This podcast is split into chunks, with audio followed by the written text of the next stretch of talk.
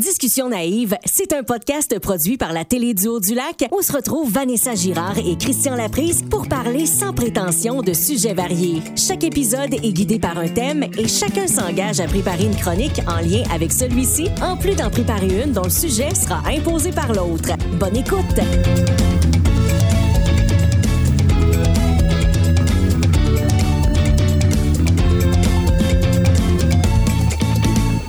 Bonjour, bienvenue à un autre épisode de Discussion naïve. Salut Christian. Salut Vanessa, comment vas-tu? Hey, ça va bien là, je suis contente. On dirait qu'on on fait nos émissions de plus en plus dans des journées différentes. Là, on est samedi aujourd'hui. L'après-midi. Je trouve que ça nous donne une belle petite vibe. On est-tu Ouais. l'après-midi? Eh, Tu vois, je pensais quasiment qu'on était le matin. Ben Moi, je suis là, tellement euh, euh, déboussolée, ça doit être, euh, je sais pas, le printemps, mais euh, on est effectivement l'après-midi. J'allais dire, ça doit être parce que tu t'es levé à midi. C'est probablement pour ça que tu te sens levé à midi. Mais comme tu l'as dit, hein, je travaille dans un bar. hein, tu Oui. dit ça un matin. Mais je t'ai rappelé que le bar fermait à 9 h en ce Ouais. moment. c'est pas grave. Moi, je me lève à midi quand même. Euh, on est bien content aujourd'hui. C'est un peu un épisode spécial hein, parce Oui. qu'on est à mi-chemin. Oui, on est à la moitié. euh, c'est notre septième épisode, donc on est à la moitié de ce qu'on fait pour notre première saison.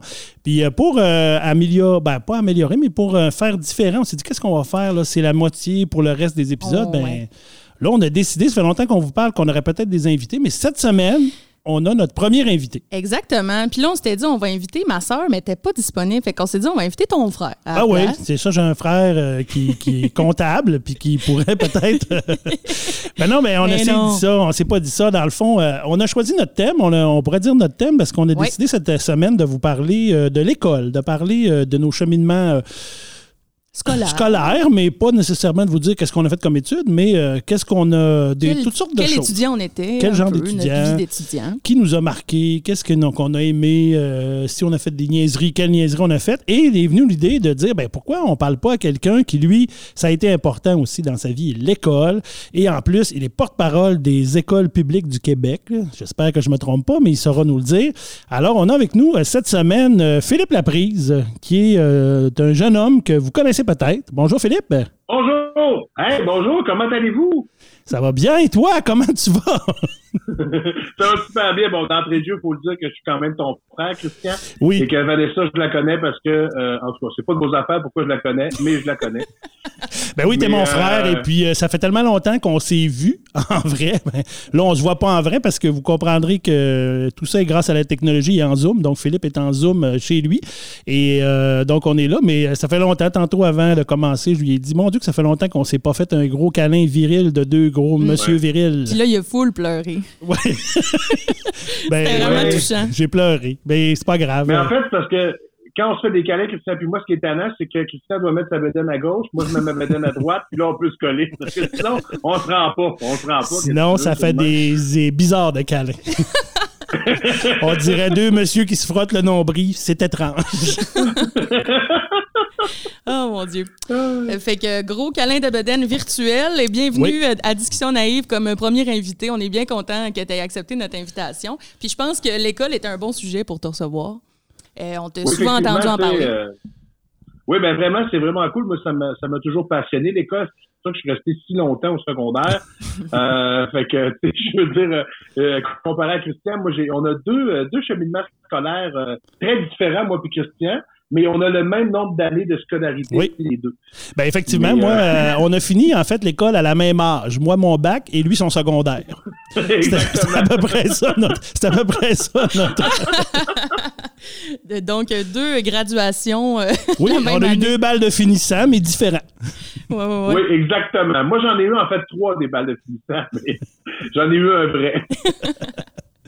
Ben Philippe, écoute, on voulait te parler parce que dans la, dans la chronique, euh, dans ce qu'on s'était dit comme chronique, on, on voulait aller sur euh, parler des personnes significatives dans notre parcours scolaire. Puis on, on s'est dit que, ben, pour t'avoir déjà entendu en parler dans d'autres événements, ben, je me suis dit, Philippe, il y en a eu plusieurs, des gens euh, un peu significatifs dans son parcours. Fait que c'est un peu ça qu'on voulait discuter euh, avec toi de ce côté-là.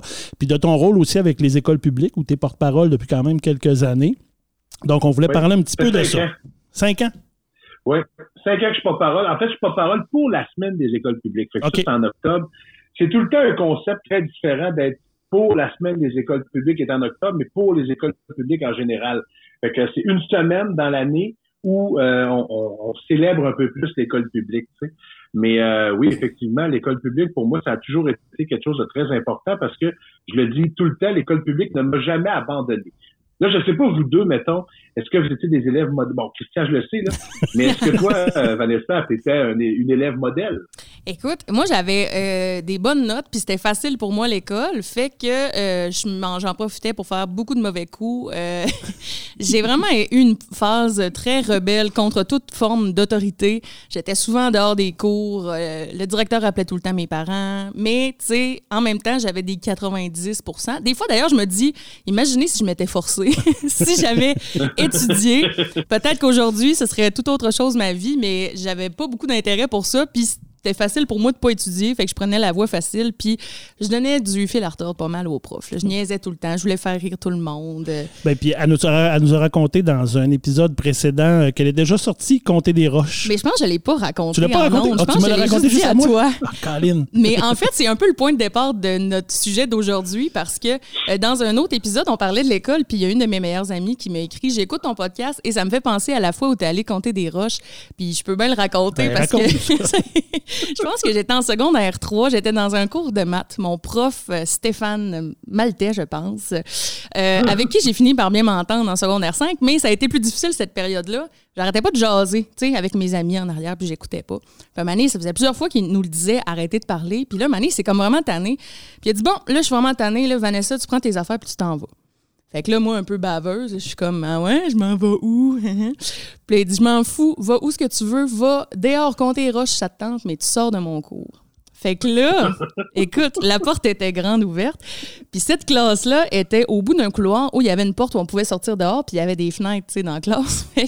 écoute, ni une ni deux, je suis sortie, je suis allée en avant des fenêtres, et là, tous les étudiants se sont ramassés dans la fenêtre. Puis je voyais mon prof, tu sais, en avant du tableau qui était de même. Puis moi, je regardais les roches, puis je faisais semblant de les compter. Un, deux, trois.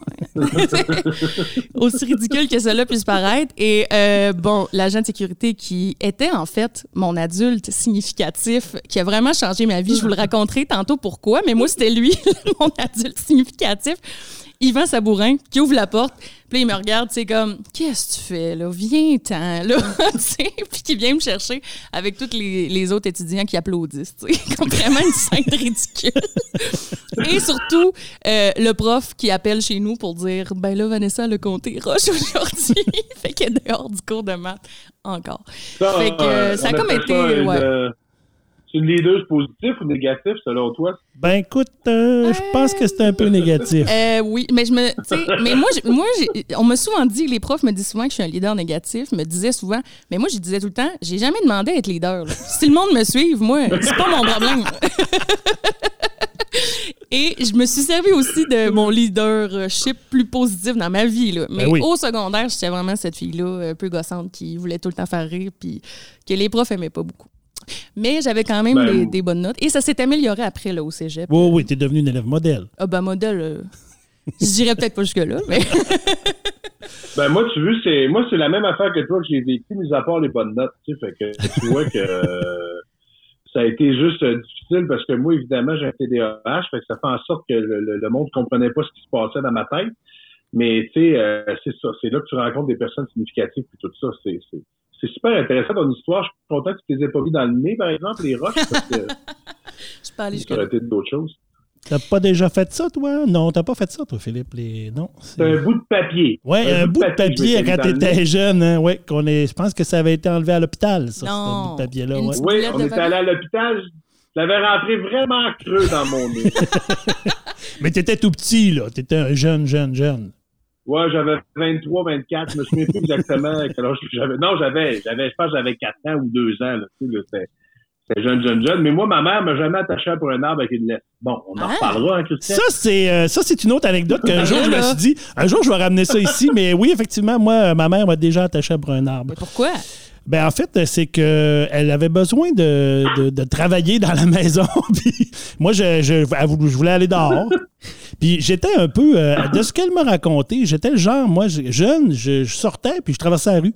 Puis euh, d'ailleurs, elle m'a déjà raconté une histoire où euh, j'ai traversé, mais genre en avant d'une voiture de police qui a été obligée de freiner là, à côté des deux pieds de bout sur le break. Puis là, je sors de police, les polices qui sortent pour dire à ma mère Ramassez votre enfant. Fait que ce qui fait que. C'est peut-être suite à ça. J'ai des photos. Euh, écoute, je vous montrerai ça sur le, Facebook du podcast. Ben euh, j'ai des photos. Euh, j'ai des photos de moi chez nous avec ma petite sangle de cuir qui avait été faite, je pense, à l'époque par mon oncle René, qui était cordonnier, le frère à ma mère. Donc, je pense que c'est lui. Faites sur monsieur. J'avais une petite sangle avec une, petite laisse et puis elle m'attachait pour un arbre. J'étais très petit, hein, mais j'ai une image claire dans ma tête d'avoir été assis à un arbre et puis d'avoir de voir dans la maison ma mère qui faisait la vaisselle. Fait que moi, j'étais dehors avec. J'ai vraiment cette image-là dans ma tête. T'étais seul dehors avec ta petite sangle en cuir, faite sur mesure par un cordonnier. je trouve ça malade. Je trouve ça, je trouve ça fou. Et voilà. Mais longtemps, euh, comme beaucoup. Ben, je pense pas que ça a été très long, mais euh, dans ma petite jeunesse, période jeune, là, euh, je sais pas. Faudrait que je demande à ma mère si ça a été très, très long. Mais je pense qu'ils ont arrêté de faire ça quand ils t'ont mis ton espèce de collier avec ta ton nom décrit dessus pour te ramener. le oui, oui, il y a eu ça. Ou euh, quand ils ont inventé la DPJ. Il y a peut-être un des deux. oui, c'est un des deux, tu sais. Ou le collier à puce, c'est un des deux. Le collier électrique, là, tu sais, maintenant, on est passé le plus loin dans la technologie. Ça. Hein. Avec les... Du terrain. Effectivement, ça ressemble à ça. Ben, on salue tes parents d'ailleurs. Oui, salutations à ma mère. Euh, donc, c'est ça. Ben moi, euh, j'ai parlé un peu de comment j'étais. Euh, Phil aussi, mais Christian, toi, moi, je sais pas, t'étais comment? Ben écoute, moi, j'étais un élève quand même relativement sage et discipliné à l'école. J'avais des bonnes notes, je réussissais bien, mais un peu comme toi, je réussissais avec facilité. Donc, j'ai n'ai pas été un élève excessivement studieux. Je n'étais pas mm-hmm. la personne qui passait énormément euh, d'heures à étudier. J'avais une facilité à, absorber la, matière et tout ça. Mais j'étais tranquille à l'école. J'ai commencé à m'énerver plus à l'université, moi. Ça a été plus tard, mon, mon émancipation. Cégep université, mais pas tant quand même.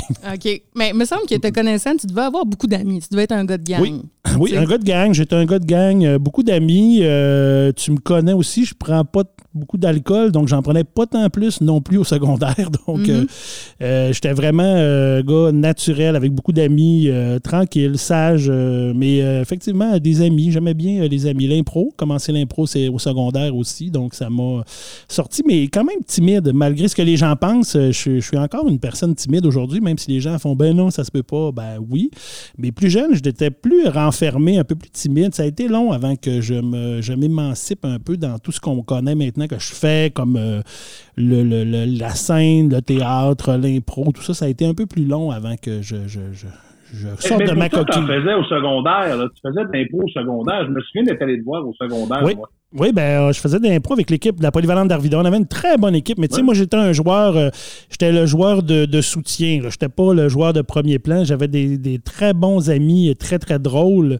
Fait que moi, j'étais plus le gars euh, de soutien qui allait, mais écoute, j'avais énormément de plaisir à faire ça. J'ai commencé au secondaire, un petit peu au cégep. Après ça, ben, j'ai arrêté jusqu'à temps qu'on recommence ici, il y a quelques années, dans la Ligue adulte. Bien, je sais pas si pour toi ça a été le cas, mais souvent dans ces affaires-là extrascolaires, les ligues d'impro et tout ça, il y a souvent là, des adultes significatifs dont on va se rapprocher plus parce qu'ils sont rattachés pour nous à un loisir ou un passe-temps qu'on aime. Je sais pas si tu avais un coach d'impro. Euh, oui, on avait un coach d'impro qui s'appelait François, mais euh, c'est un gars que je, que je connais mais j'ai pas de temps de souvenirs. C'était un jeune, en fait. C'était pas vraiment un adulte. Euh, nous, on était au secondaire, puis lui, je pense qu'il était au cégep. Fait que, c'était pas une personne euh, adulte. Fait que, mais ça a été notre coach, mais ça a été plus, je dirais, dans l'équipe qui a été significative. Le groupe qu'on était de jeunes à ce moment-là, euh, qui, ont, qui, étaient vraiment significatifs, qui ont, qui ont vraiment aidé à amener, à avancer dans plusieurs choses dans ma vie, dans ce, dans ce rôle-là aussi. Mm-hmm. Puis vous, M. Laprise, tu as fait ça de ben, l'impro, toi? Oui, j'en ai fait beaucoup, euh, tu sais. Puis moi, c'est drôle parce que je qualifie mon passage à l'école euh, primaire et secondaire un peu dans. J'ai deux phases. J'ai ma phase où je faisais pas d'improvisation, parce que c'était euh, vraiment difficile, puis j'avais des connaissances qui étaient pas le fun, puis pas adéquates pour un petit cul de mon âge qui était un peu délinquant sur les bars. Puis à un moment donné, mais quand j'ai commencé à faire de l'improvisation, je pense que l'improvisation est devenue significative dans ma vie. Tu sais, euh, euh, euh j'ai pas un coach que je me souviens que je ferais oh my god euh, non. J'ai des profs de main. Mais quand j'ai commencé à faire de l'impro, du théâtre, c'est là que je me suis aperçu que j'aimais vraiment ça. Puis moi, je parlais de Christian tantôt parce que je me rappelle d'avoir vu Christian dans la salle de la polyvalente, dans des bandes, en train de jouer de l'impro avec du monde. Puis je me souviens d'avoir vu ça, puis en fait, c'est bien fun. Les gens rient, les gens l'applaudissent. Fait que c'était comme un début. Puis à partir du moment où j'ai vraiment, en secondaire 3, commencé à faire de l'impro, c'est là que on dirait que je, suis devenu un peu plus douette, que je suis redevenu sur le droit chemin dans l'école. Tu sais.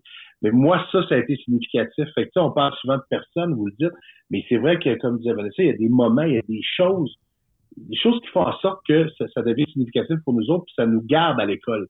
Parce que moi, ça me gardait à l'école, l'improvisation. Tu sais, je veux dire, si j'avais pas fait d'impro puis de théâtre puis d'animer des soirées de gala puis des il y avait des bye-bye à l'époque aussi. Nous autres, on faisait ça à Polyvalent ouais, ouais, on faisait ça. Si j'avais pas eu, si j'avais pas eu ça, j'aurais décroché de l'école. Ça fait longtemps, longtemps, longtemps. J'aurais décroché parce que je, je, pour moi, l'école, ça m'a jamais parlé. C'est moi, l'école, encore, pas encore aujourd'hui, parce que là, je comprends davantage, mais ça reste un carré qui évolue pas, qui change pas. Qui est pareil comme il y a, euh, il y a 25 ans, tu sais, on dirait qu'il y a quelque chose qui manque dans ça, tu sais, là, je sais s'il y a des profs qui écoutent, ils vont me taper ses doigts. Mais euh, c'est là que ça a commencé. En fait, c'est quand j'ai eu ma première passion pour la scène que là, j'ai compris qu'est-ce que, que j'avais du potentiel dans quelque chose. Parce que, tu sais, quand t'es un petit cul, Christian, tu sais, là, c'est moi, la première année, ça a été mon année la plus, la plus fun. À partir de la deuxième année, là, euh, excuse-moi, c'est la maternelle. Ça a été mon année la plus fun. À partir de la première, quand il a fallu que j'apprenne à lire, pas à écrire, puis qu'il se rendait bien compte que je n'étais pas capable de rester assis sur ma chaise, puis j'étais pas capable de rien faire, puis que là, ben, je de six ans. Il y a six ans de différence entre moi et Christian. Ouais. Christian, maman, elle a probablement jamais fait d'effort pour l'aider à l'école. Pense pas, Parce qu'elle elle l'accompagnait pas parce qu'il était brillant, il était bon. Il était attaché en arrière dans le cours avec sa laisse, puis il faisait ses devoirs. ben moi, c'est ça le problème, c'est que la laisse me faisait pas. C'est ça le problème. Mais, mais d'arriver avec un enfant comme moi qui, qui, qui avait euh, qui avait un, j'avais un problème, tout le monde voyait que j'avais un problème, qu'il y a quelque chose qui fonctionnait pas, tu sais. Mais là, le fait que j'accumulais du retard, parce que là, si en première année, j'ai pas appris à lire et écrire comme du monde, ben là, j'arrive en deuxième, j'ai pas appris plus, j'arrive en troisième, j'ai. Écoute, je me souviens, moi, d'être arrivé à ma sixième année, je me souviens de ce meeting-là avec les, les, la direction puis les parents, où j'entends, ben, il n'y a rien appris en six ans faut l'envoyer dans des programmes spéciaux. Là, tu fais, je me, je me rappelle encore de ça, de tout ce cheminement-là. Fait que, puis là, c'est là que ça a commencé un peu à pas déraper. C'est, c'est, moi, c'est ces années-là que j'ai dérapé un peu de, dans, dans, avec des amis pas trop fiables, où j'ai changé d'école. J'étais, j'étais parti à Maria-Chapdelaine euh, euh, à Jonquière. Euh, la même année où ce que le, le, les Hells Angels avaient fait un règlement de compte en faisant exploser un char direct en avant de l'école. c'est euh, un, un, beau jeudi, là. Un beau jeudi super le fun, là, quand, quand on 11 ans. C'est vrai qu'il y a eu ça. T'étais à cette école-là, toi? Je me rappelle de ça, je arrivé live. Caroline de Bin, je me, me souvenais pas que tu étais là, par exemple.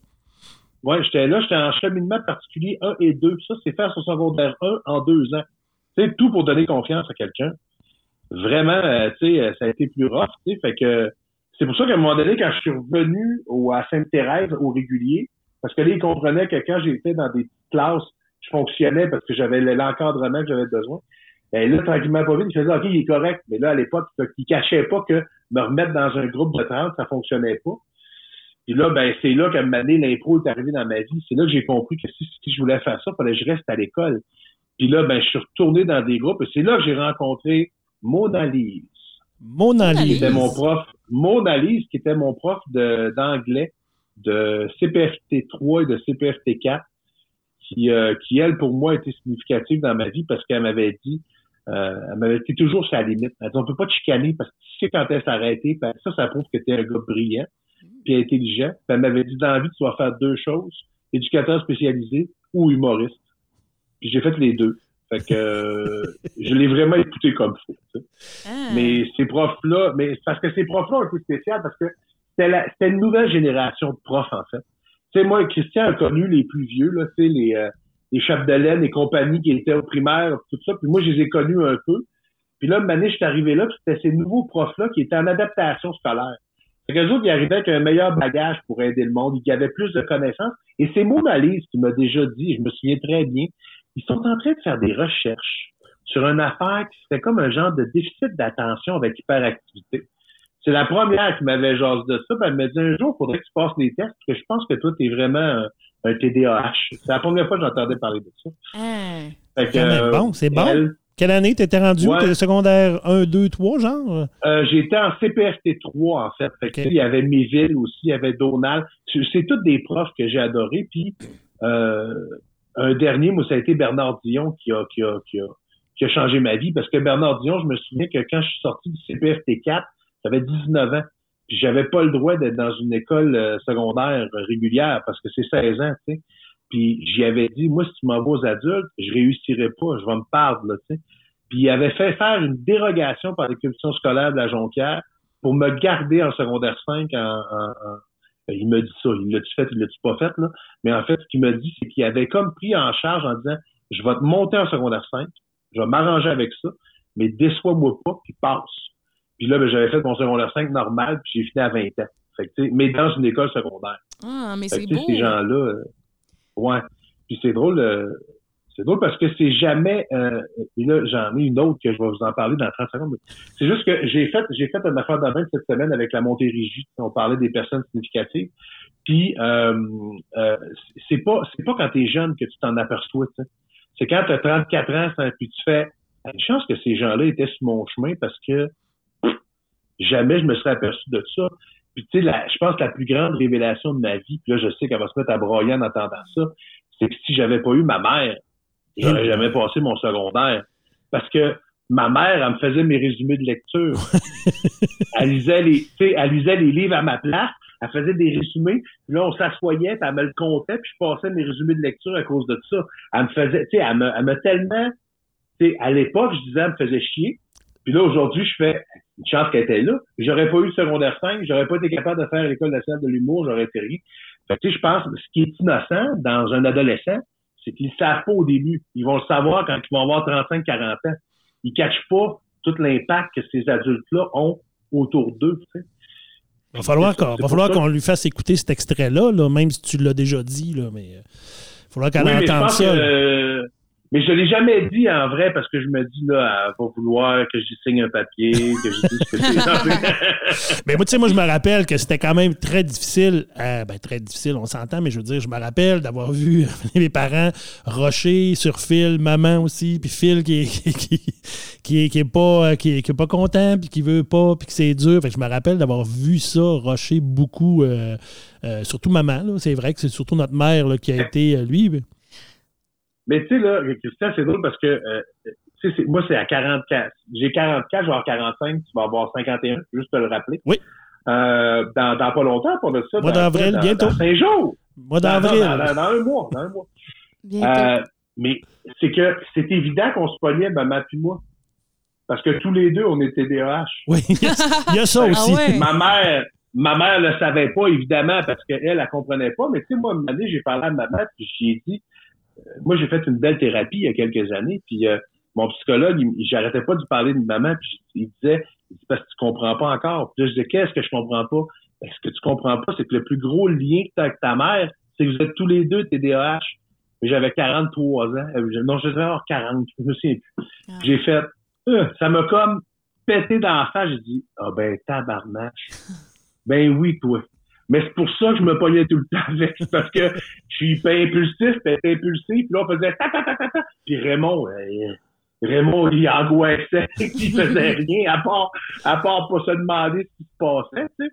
Puis c'est quand j'ai, j'ai, j'ai confronté maman là-dessus, année, en lui disant, ce que tu comprends pas, c'est qu'on, le plus gros lien que toi et moi on a, c'est que tous les deux, on était DAH. Et là, écoute, évidemment, ma mère s'est mise à pleurer.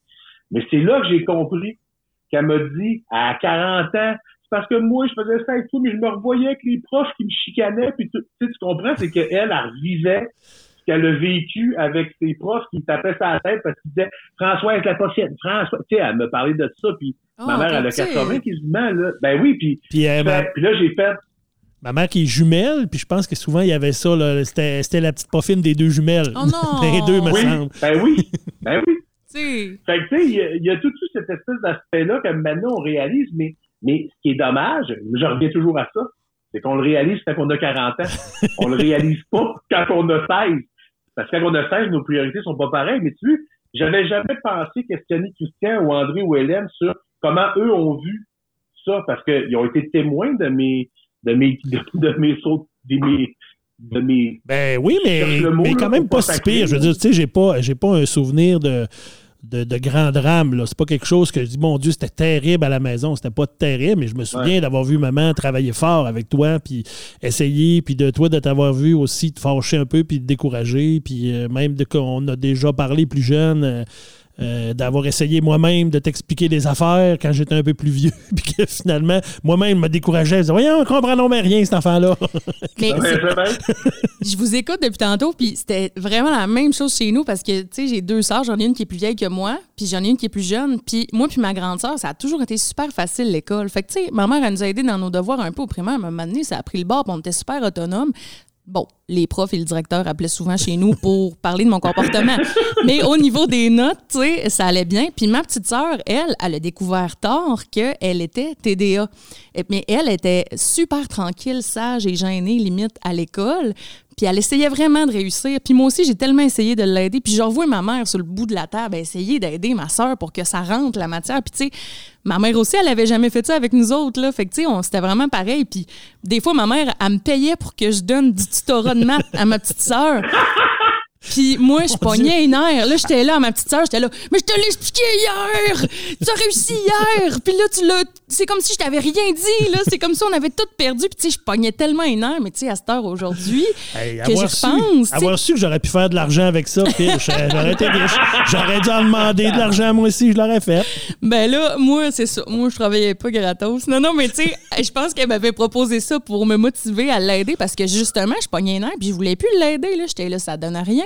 Hier, elle savait tous ses verbes irréguliers en anglais, puis elle a eu genre 22% à son examen.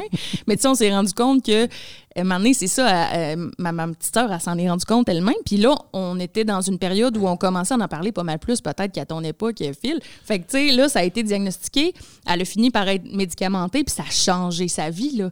Elle est allée finir son secondaire aux adultes, puis pour une fois, elle passait, tu sais, elle avait des 75, des 80, puis elle pleurait de joie, là, parce que ça a vraiment tout changé. Fait que, tu sais, même aujourd'hui, ils sont diagnostiqués encore plus jeunes, là, les enfants, là, tu sais oui, puis des fois, les gens ne comprennent pas que la, la quantité d'énergie cérébrale que ça me prend, moi, pour être concentré sur quelque chose, là, c'est comme épouvantable. Tu sais, imagine quand tu as 6 ans, 7 ans, 8 ans, que euh, il faut que tu te concentres sur quoi, mais que ça te demande du jus et que tu sais même pas ce que tu as. Mm. Tu sais, que personne comprend, personne n'est en train de faire ça, tu sais.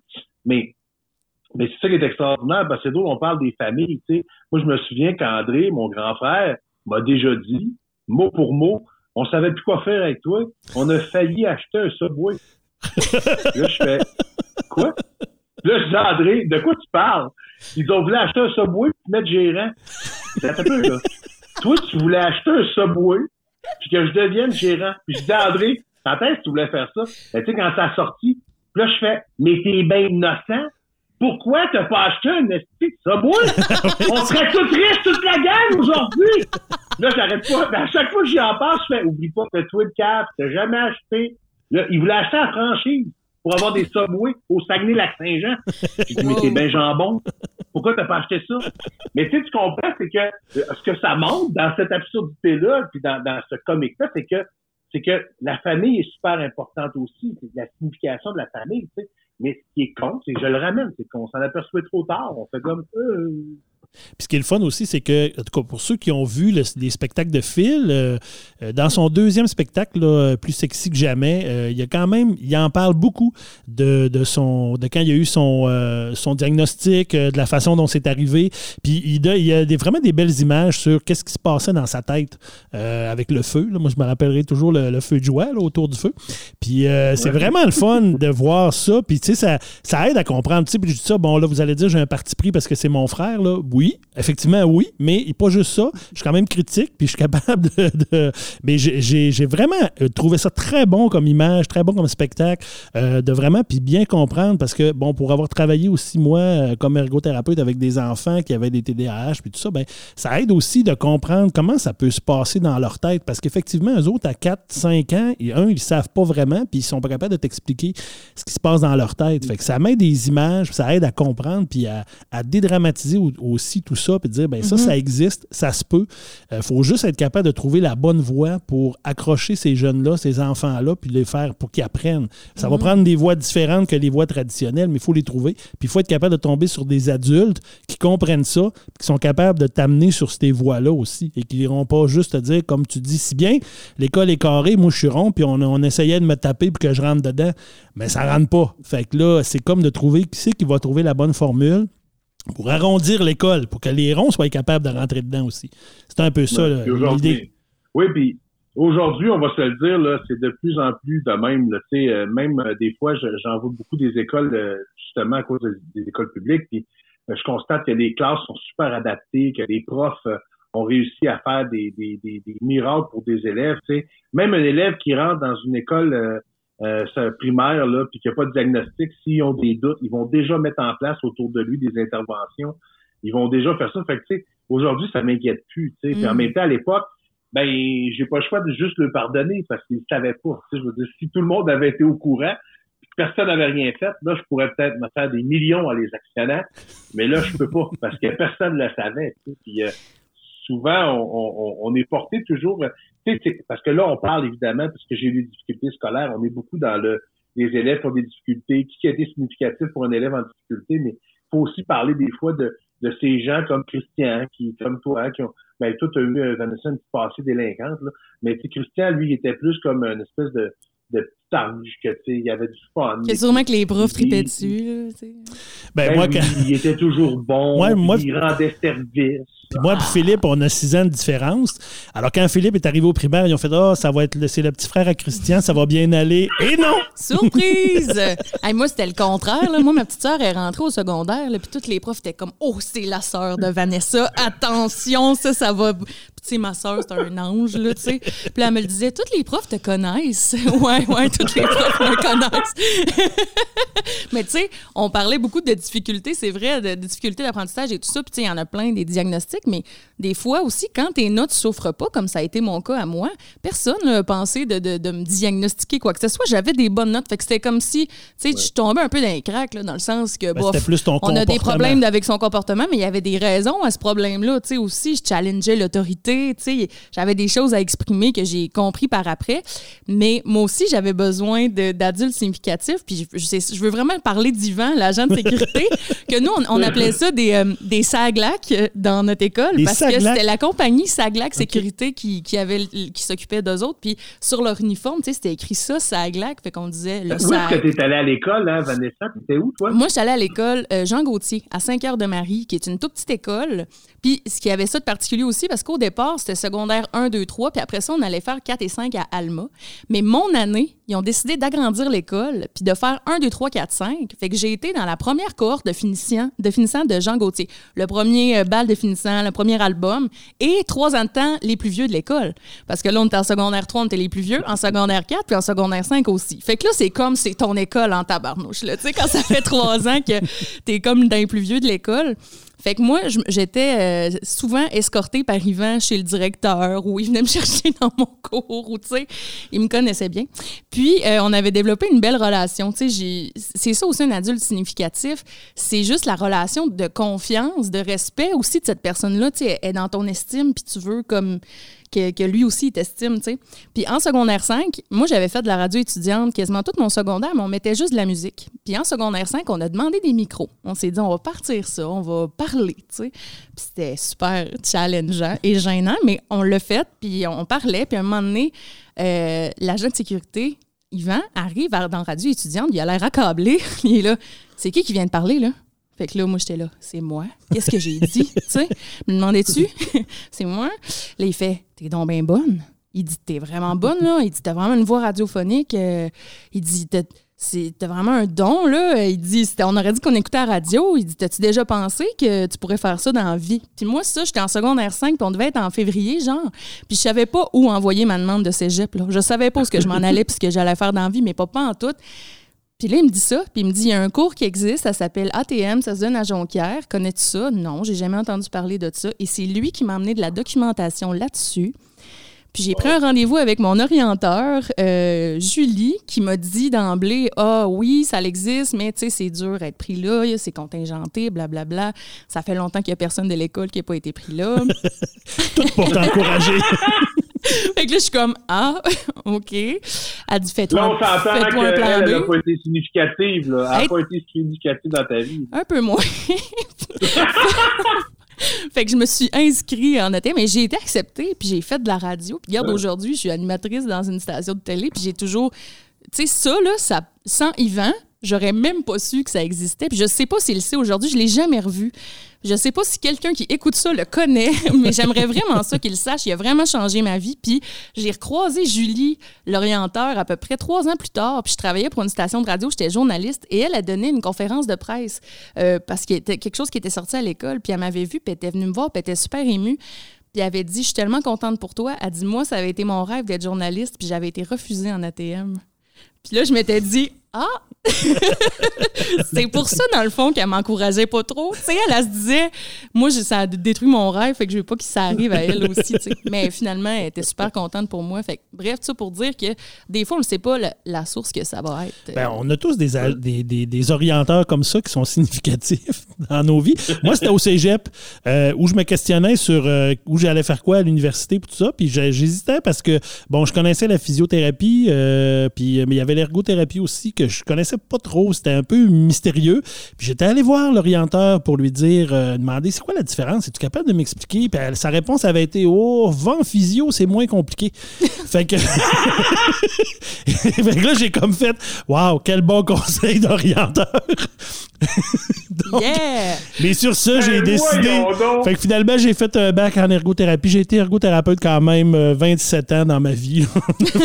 Malgré tout. Malgré tout. Et j'étais très content de mon choix. Fait que chance, j'ai pas écouté cette... Mais je ne me rappelle même pas de son nom. mais bon. c'est qui. Mais c'est un orienteur significatif. C'est bon. mais moi, il y a une autre facette que j'aimerais qu'on parle aussi parce que moi, ça m'a j'ai été, je pense, dans ma vie aussi une adulte significative pour des jeunes parce que j'ai été coordonnatrice d'une maison des jeunes, j'ai été coach d'impro au secondaire. Puis là, j'avais l'autre rôle, tu sais. Puis ça, ça m'a été confirmé par des jeunes qui m'ont revu. L'année passée, j'ai rencontré une, jeune que j'avais pas vue depuis ce temps-là. Ça devait faire dix ans. Puis elle avait les larmes aux yeux quand elle m'a vue. Elle m'a dit Je m'attendais pas à te voir. Puis elle dit Je suis tellement contente de te voir. Puis tu as tellement été là pour moi. Puis tu sais, là, là je, je savais plus comment le prendre. J'étais là, hein, mais je m'étais même pas rendu compte que je l'étais. Fait que je sais pas si ça vous est déjà arrivé, vous, d'être adulte significatif, tu sais. Ben moi, tu veux, euh, moi, ça m'est arrivé souvent, évidemment, euh, étant donné que je suis connu, c'est plus facile, qu'ils sont capables de me rejoindre plus facilement pour me dire à quel point j'ai changé leur vie. Moi, j'ai deux anecdotes là-dessus qui, qui, qui, que je trouve belles, euh, dont une que je, qui m'avait fait peur, et ça, ça me ferait. Euh, on est, j'étais à Montréal, je, m'en vais chez dans, un, dans un bureau de production pour un show télé. Puis là, je j'étais avec mon auteur Pascal Mayou, fait qu'on jase. Puis là, ben, euh, il y a un gars qui rentre dans l'ascenseur avec nous. On est juste mieux Pascal. Il y a un monsieur qui est là, un monsieur, euh, un monsieur, euh, euh, un monsieur qui venait de, de, de je pense qu'il venait du Maroc. Je, je, je sais pas, je me souviens plus. Fait que on monte dans l'ascenseur, puis le monsieur est là, puis il est comme nerveux, lui. Puis lui, il, pèse pas sur le piton pour monter. Tu je me dis, ben, il va au septième comme nous autres, puis tout ça. Fait que quand on arrive au septième, les portes ouvrent. Et là, moi puis Pascal, on sort. Et là, le monsieur, il, fait comme jamais à la porte, puis il dit euh, Excusez-moi, monsieur Laprise. Je fais Oui.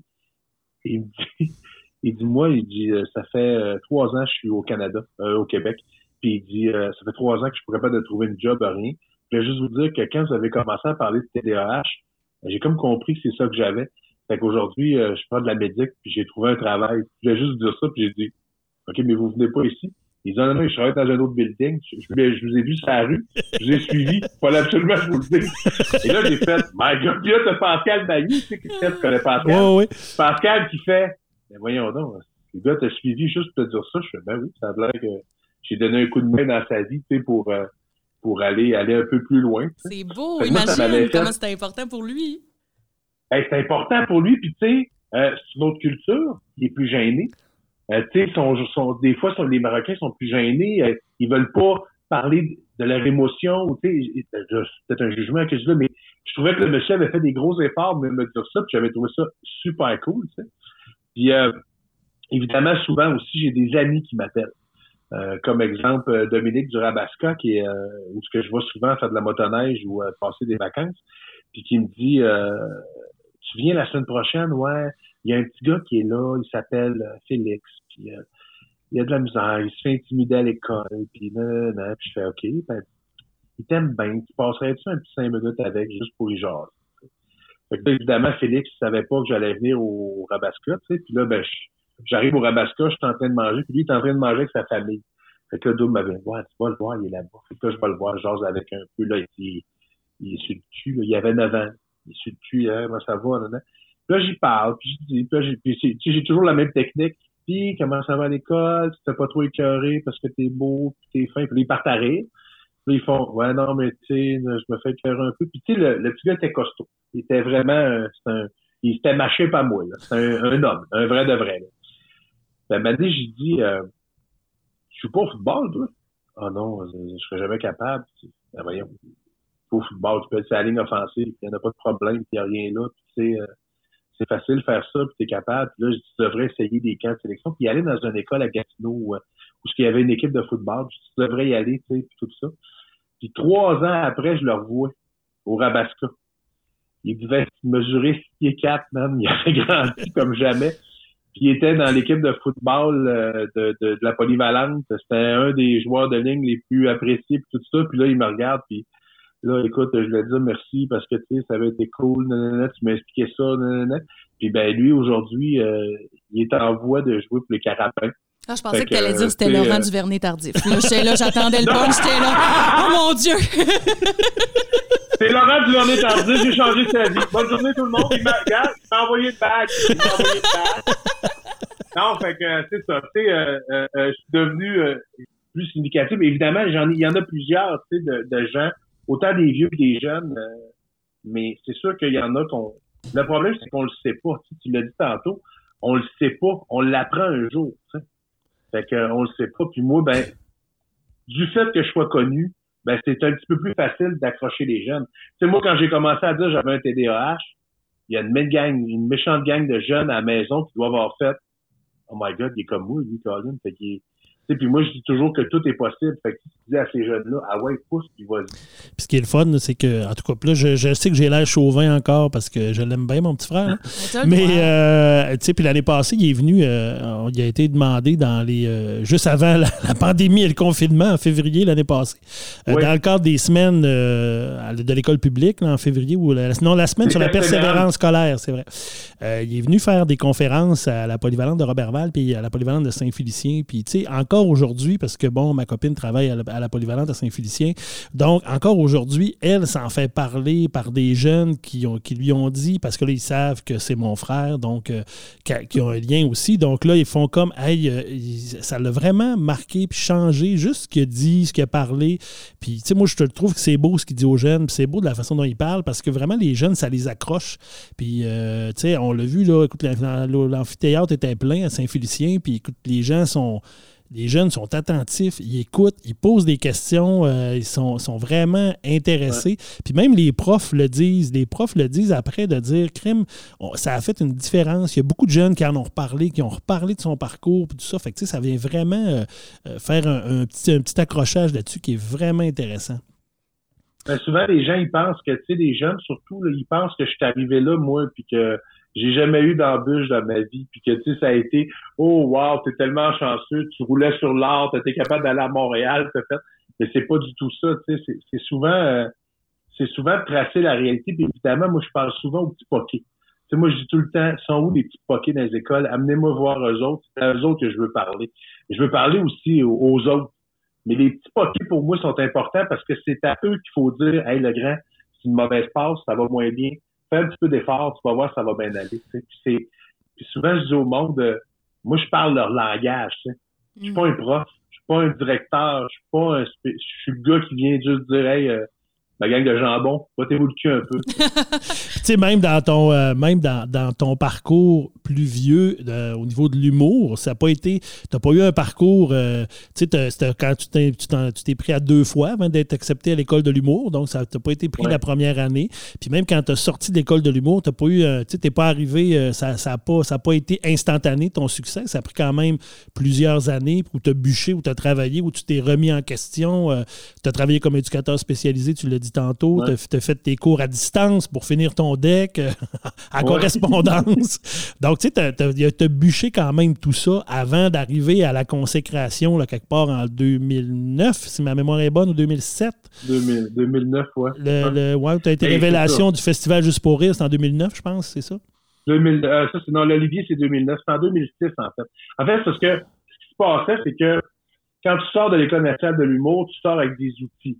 Tu as des outils. Comme quand vous sortez de vos cours d'ATM, de quoi, tu, tu, sais comment faire des blagues. là, tu t'en vas dans les dans les bars. Puis là, tu réalises dans les bars que de faire des personnages, c'est une mauvaise idée. Fait que là, tu fais OK, qu'est-ce qu'ils font, puis tout ça.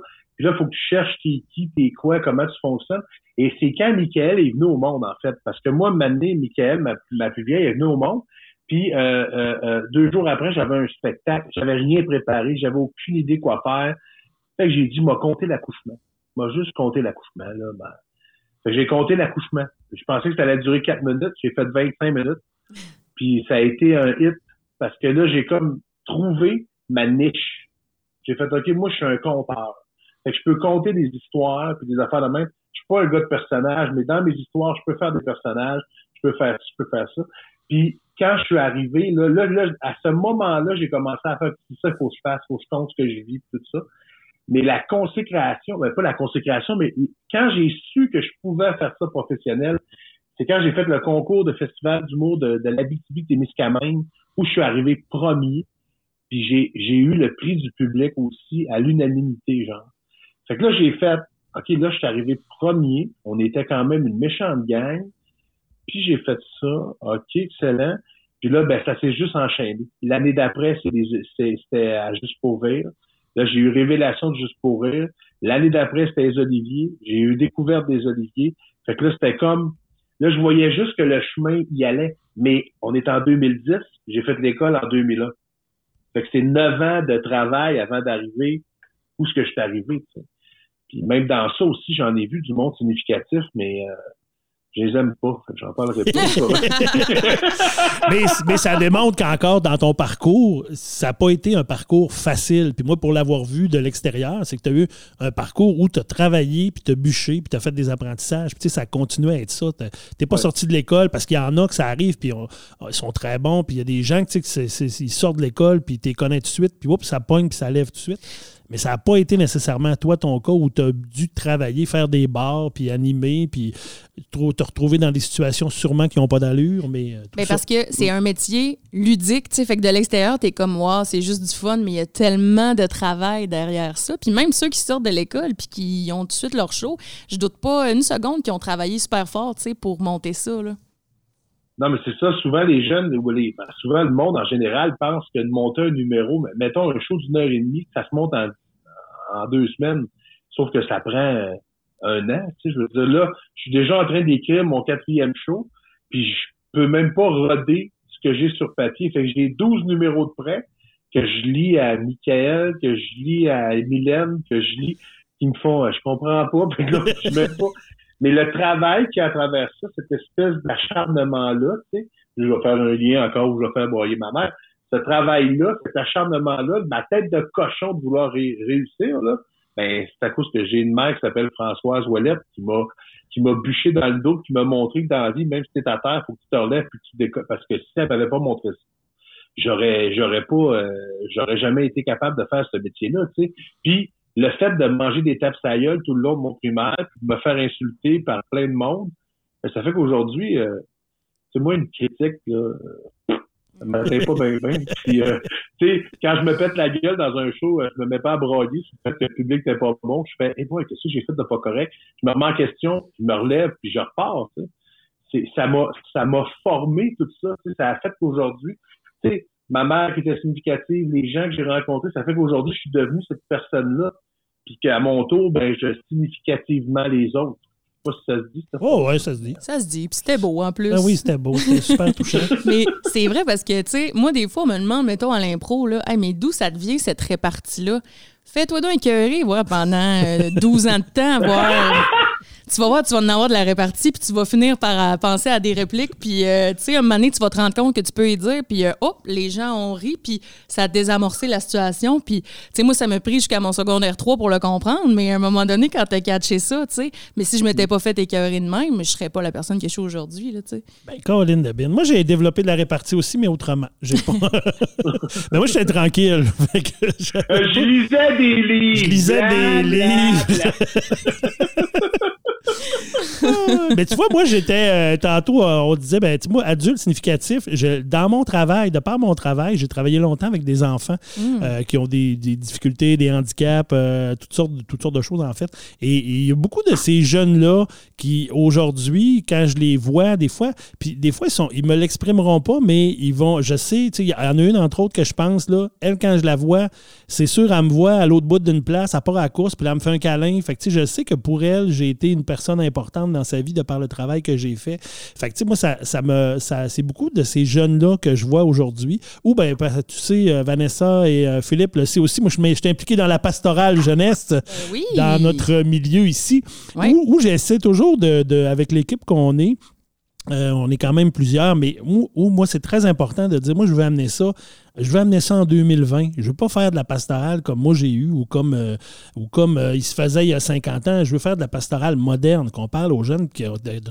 parler de quelque chose qui va les accrocher en 2021 parce qu'on ne peut pas les parler euh, nécessairement comme on parlait en 1980 de, mm. ces choses-là. Fait que j'essaie beaucoup de raconter, d'être plus raconteur, puis de, avec la guitare, puis on chante, puis on dit des niaiseries, puis faire des blagues, puis c'est beaucoup ça. Ça aussi, tu vois que les gens y accrochent, puis souvent, je me fais dire à quel point si tu n'étais pas là ou si vous n'étiez pas là, cette équipe-là, ou si vous ne le faisiez pas comme ça, juste que ça serait plate ou qu'on n'accrocherait pas à ces choses-là.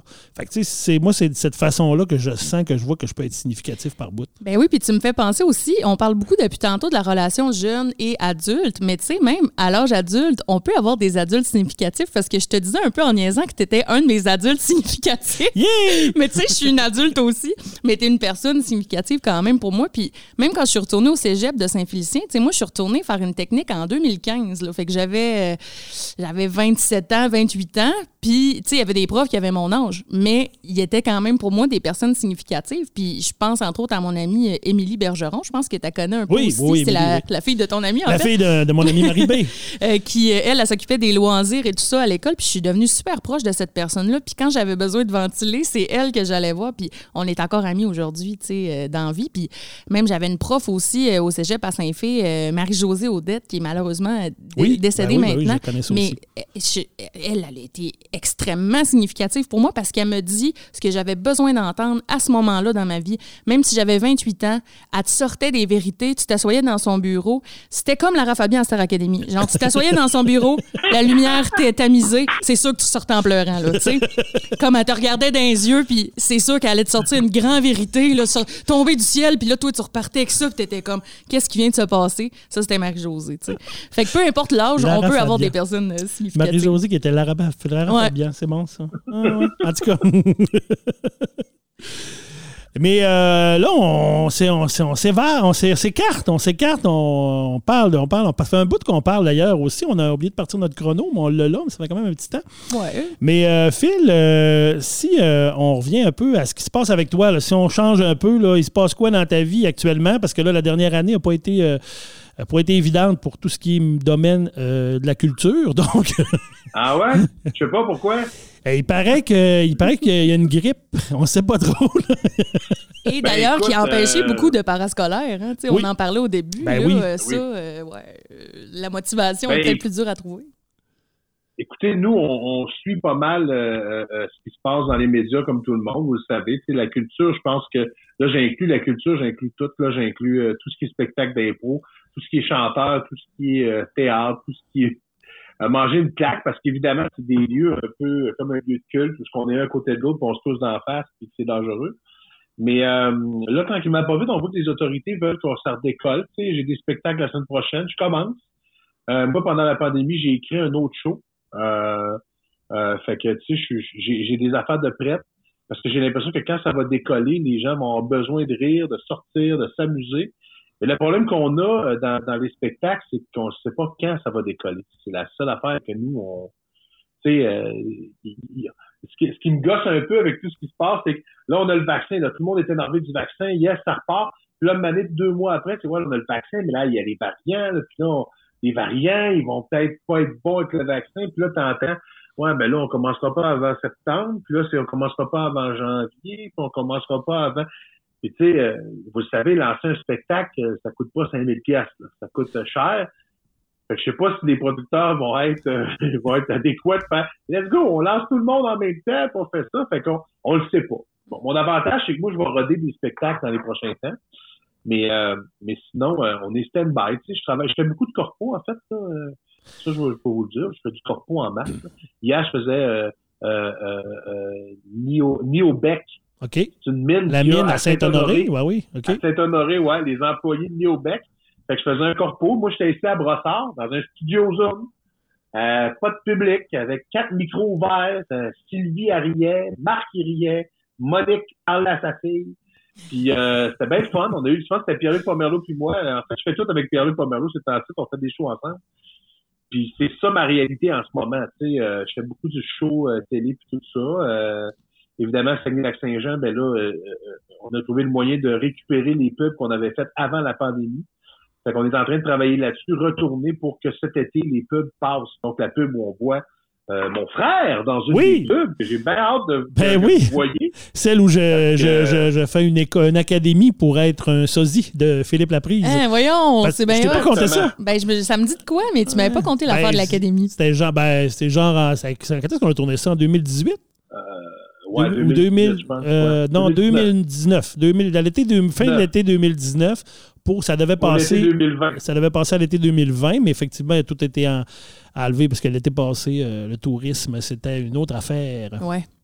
Mais tu sais, c'est quand même, ce qui est le fun quand même, c'est que, tu sais, puis tantôt on disait qu'on était énervé aujourd'hui, puis c'est fun, mais nous autres, on est en zone orange, donc euh, contrairement à toi qui est en zone rouge, nous on est en zone orange, donc les spectacles sont recommencés. Et ce soir, je vais voir un spectacle, et je sais pas, ça remonte à quand la dernière fois que, que je suis allé voir un show à la salle. Donc euh, ce soir, je vais voir Quartz ici à la salle euh, avec Nathalie, avec Jacques et Marjolaine, que tu connais très bien aussi. Ouais, donc, puis tu sais, puis même qu'avant, on se rencontre à la microbrasserie, on va comme faire Waouh, on va prendre un verre avant, puis on, a le droit.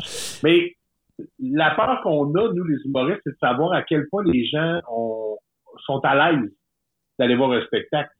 sont à l'aise d'aller voir de quoi. Parce que là, si, mettons, tout le monde était vacciné, je dis pas, là, tout le monde serait heureux, tout le monde serait content. Mais là, d'aller avec quelqu'un, tu sais, d'un qui tousse à côté de toi. Euh, mais c'est quand même. Moi, c'est ça ma peur. Ben, c'est quand même. Euh, tu sais, je suis pas encore allé, je vais voir ce soir, mais j'y mais euh, c'est quand même, les normes sont respectées. Tu sais, les billets, quand on a acheté les billets, tout est écrit, voici comment ça va se passer, c'est masque en arrivant, tout ce qui est. le bar est pas ouvert, tout ça. Fait qu'on arrive le plus proche possible. Les, on est comme, c'est comme des petits îlots, je pense, qui ont été faits dans la salle, séparés en, en petites bulles donc, c'est vraiment. Euh, Mais tu sais, tout ça veut dire qu'on ne peut pas faire ça le comble. On vend moins de billets. Non, c'est sûr. Fait qu'il faut calculer tout ça aussi. Mais ce qui est le fun, c'est qu'il y a une vie culturelle qui reprend tranquillement. C'est ça qui est intéressant. Puis j'ai l'impression que c'est ce qu'ils veulent aussi, tranquillement, les autorités, même avec les variants, les vagues, le vaccin qui n'est pas encore tout là. Je pense qu'ils veulent quand même qu'on. Parce que, veut, veut pas, euh, la santé mentale des gens, ça a été excessivement difficile dans la dernière année. Donc, ça, ça fait aussi partie de, de petits bonheurs qu'on peut avoir. Tu sais, c'est pas drôle, là. Je vais avoir un show, puis je suis énervé comme si. Euh, je sais pas trop quoi, mais comme si je, je, je énervé. Ben, c'est sûr, ben oui. Non, mais écoute, Marc-André m'a appelé. Marc-André, c'est mon éclairagiste. Il m'a appelé aujourd'hui parce qu'il dit la semaine prochaine, on a un show. Je fais oui. Ben, on fait quoi? Ben, on va faire un show. Ben, qu'est-ce qu'on fait? Ben là, euh, appelle la salle. Il dit, ah, tabarnak, ça fait un an que j'ai pas fait ça. Je, suis nerveux. tu vois, Marc-André, t'es nerveux. Je dis, appelle la salle, y a des micros, des affaires de même, puis je avec les autres. Ah, t'as raison, excuse-moi. Puis là, moi aussi, je réalise que, un peu, là, je m'en vais roder une prochaine. Je sais tous mes affaires comme du monde. J'ai préparé mon stock. Là, c'est la première fois que je m'en vais dans une tour d'orange, en plus. Puis là, ben, nous, on peut pas se déplacer nulle part. fait que nous, on arrive à l'hôtel. On commande de la bouffe à l'hôtel. Quand la salle est prête puis que le spectacle va commencer, ils vont nous appeler genre une demi-heure, une heure avant.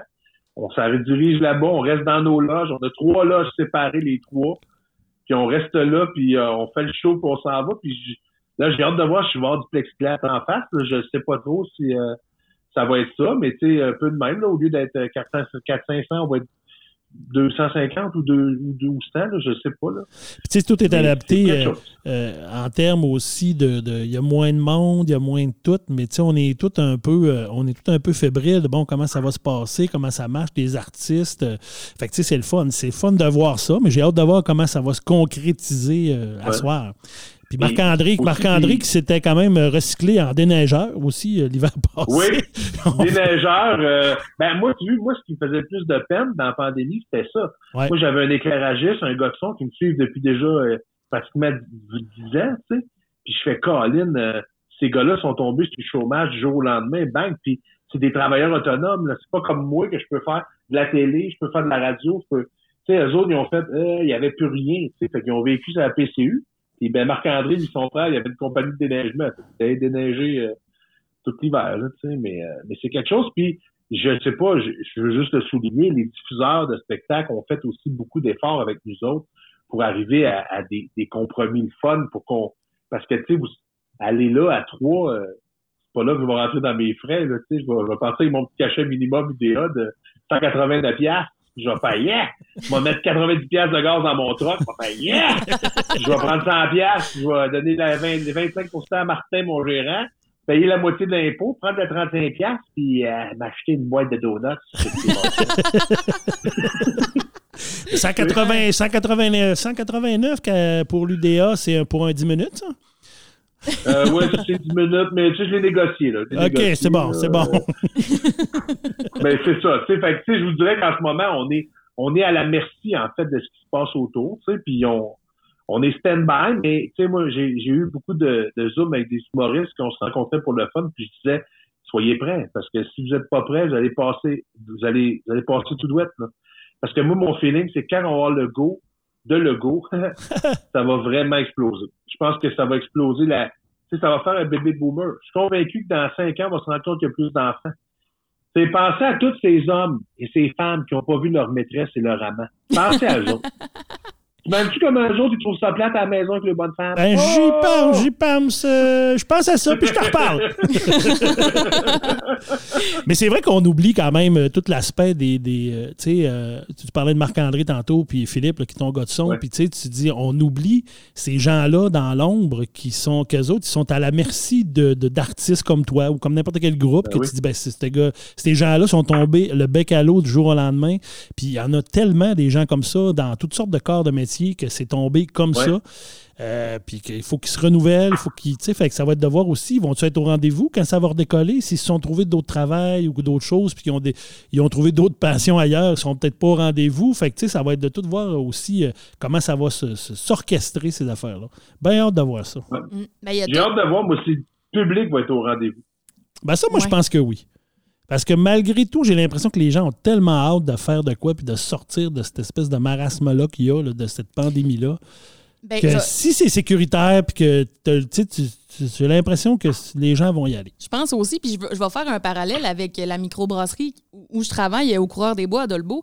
C'est ouvert depuis peu, c'est notre deuxième semaine, puis on se demandait ça, tu sais, le staff, il va-tu avoir du monde? Tu sais, le monde va-tu avoir peur de sortir? Tu sais, ça sera pas pareil, des plexiglas, des ci, des ça.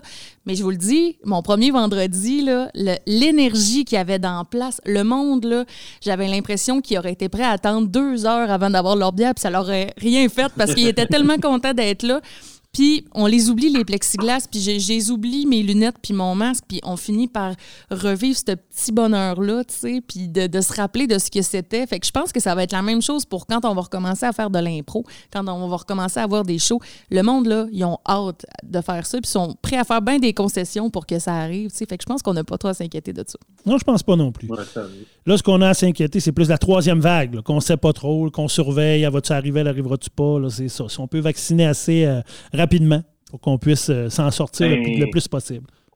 Là, il n'arrête pas de dire que le vaccin n'est pas efficace contre les variants. C'est vrai, ça, Christian, toi qui travailles dans un hôpital? Ben écoute, euh, je ne suis pas un expert en vaccinologie, mais euh, je, te, Ben je te dirais que, il me semble qu'ils ont dit que c'était efficace, là. Euh, écoute, je ne suis pas. Mais écoute, me si semble on- que, voyons, c'est quoi ce Ben Oui, gestionnaire-là? mais, mais je suis pas un vaccineux, moi. Je ne suis pas un expert en tout ça. Mais euh, non, écoute, moi, je pense qu'il faut se fier à Santé Canada. Là. Santé Canada qui nous euh, qui, qui recommande les vaccins, donc ça veut dire théoriquement que ça fonctionne. Mais c'est sûr que le vaccin, c'est clair, ça ne t'empêche pas d'attraper la COVID. C'est sûr que tu peux l'attraper pareil. C'est au niveau des conséquences.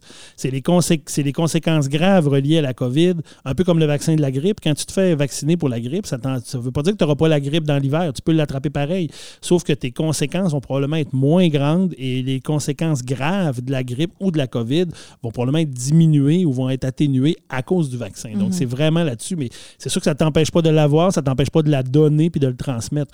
Mais euh, c'est un peu ça. Mais j'ai entendu un autre, un, un- un virologue, moi, je ne suis trop un expert, à un moment donné à la télé, il n'y a pas longtemps, qui disait que les pandémies, habituellement, ça meurt tout seul en dedans de 14 à 18 mois. Fait qu'on verra peut-être que, tu sais, si on regarde la grippe espagnole en mille- dans les années 20, où il y avait zéro ce qu'on a actuellement, puis les vaccins, oublie ça.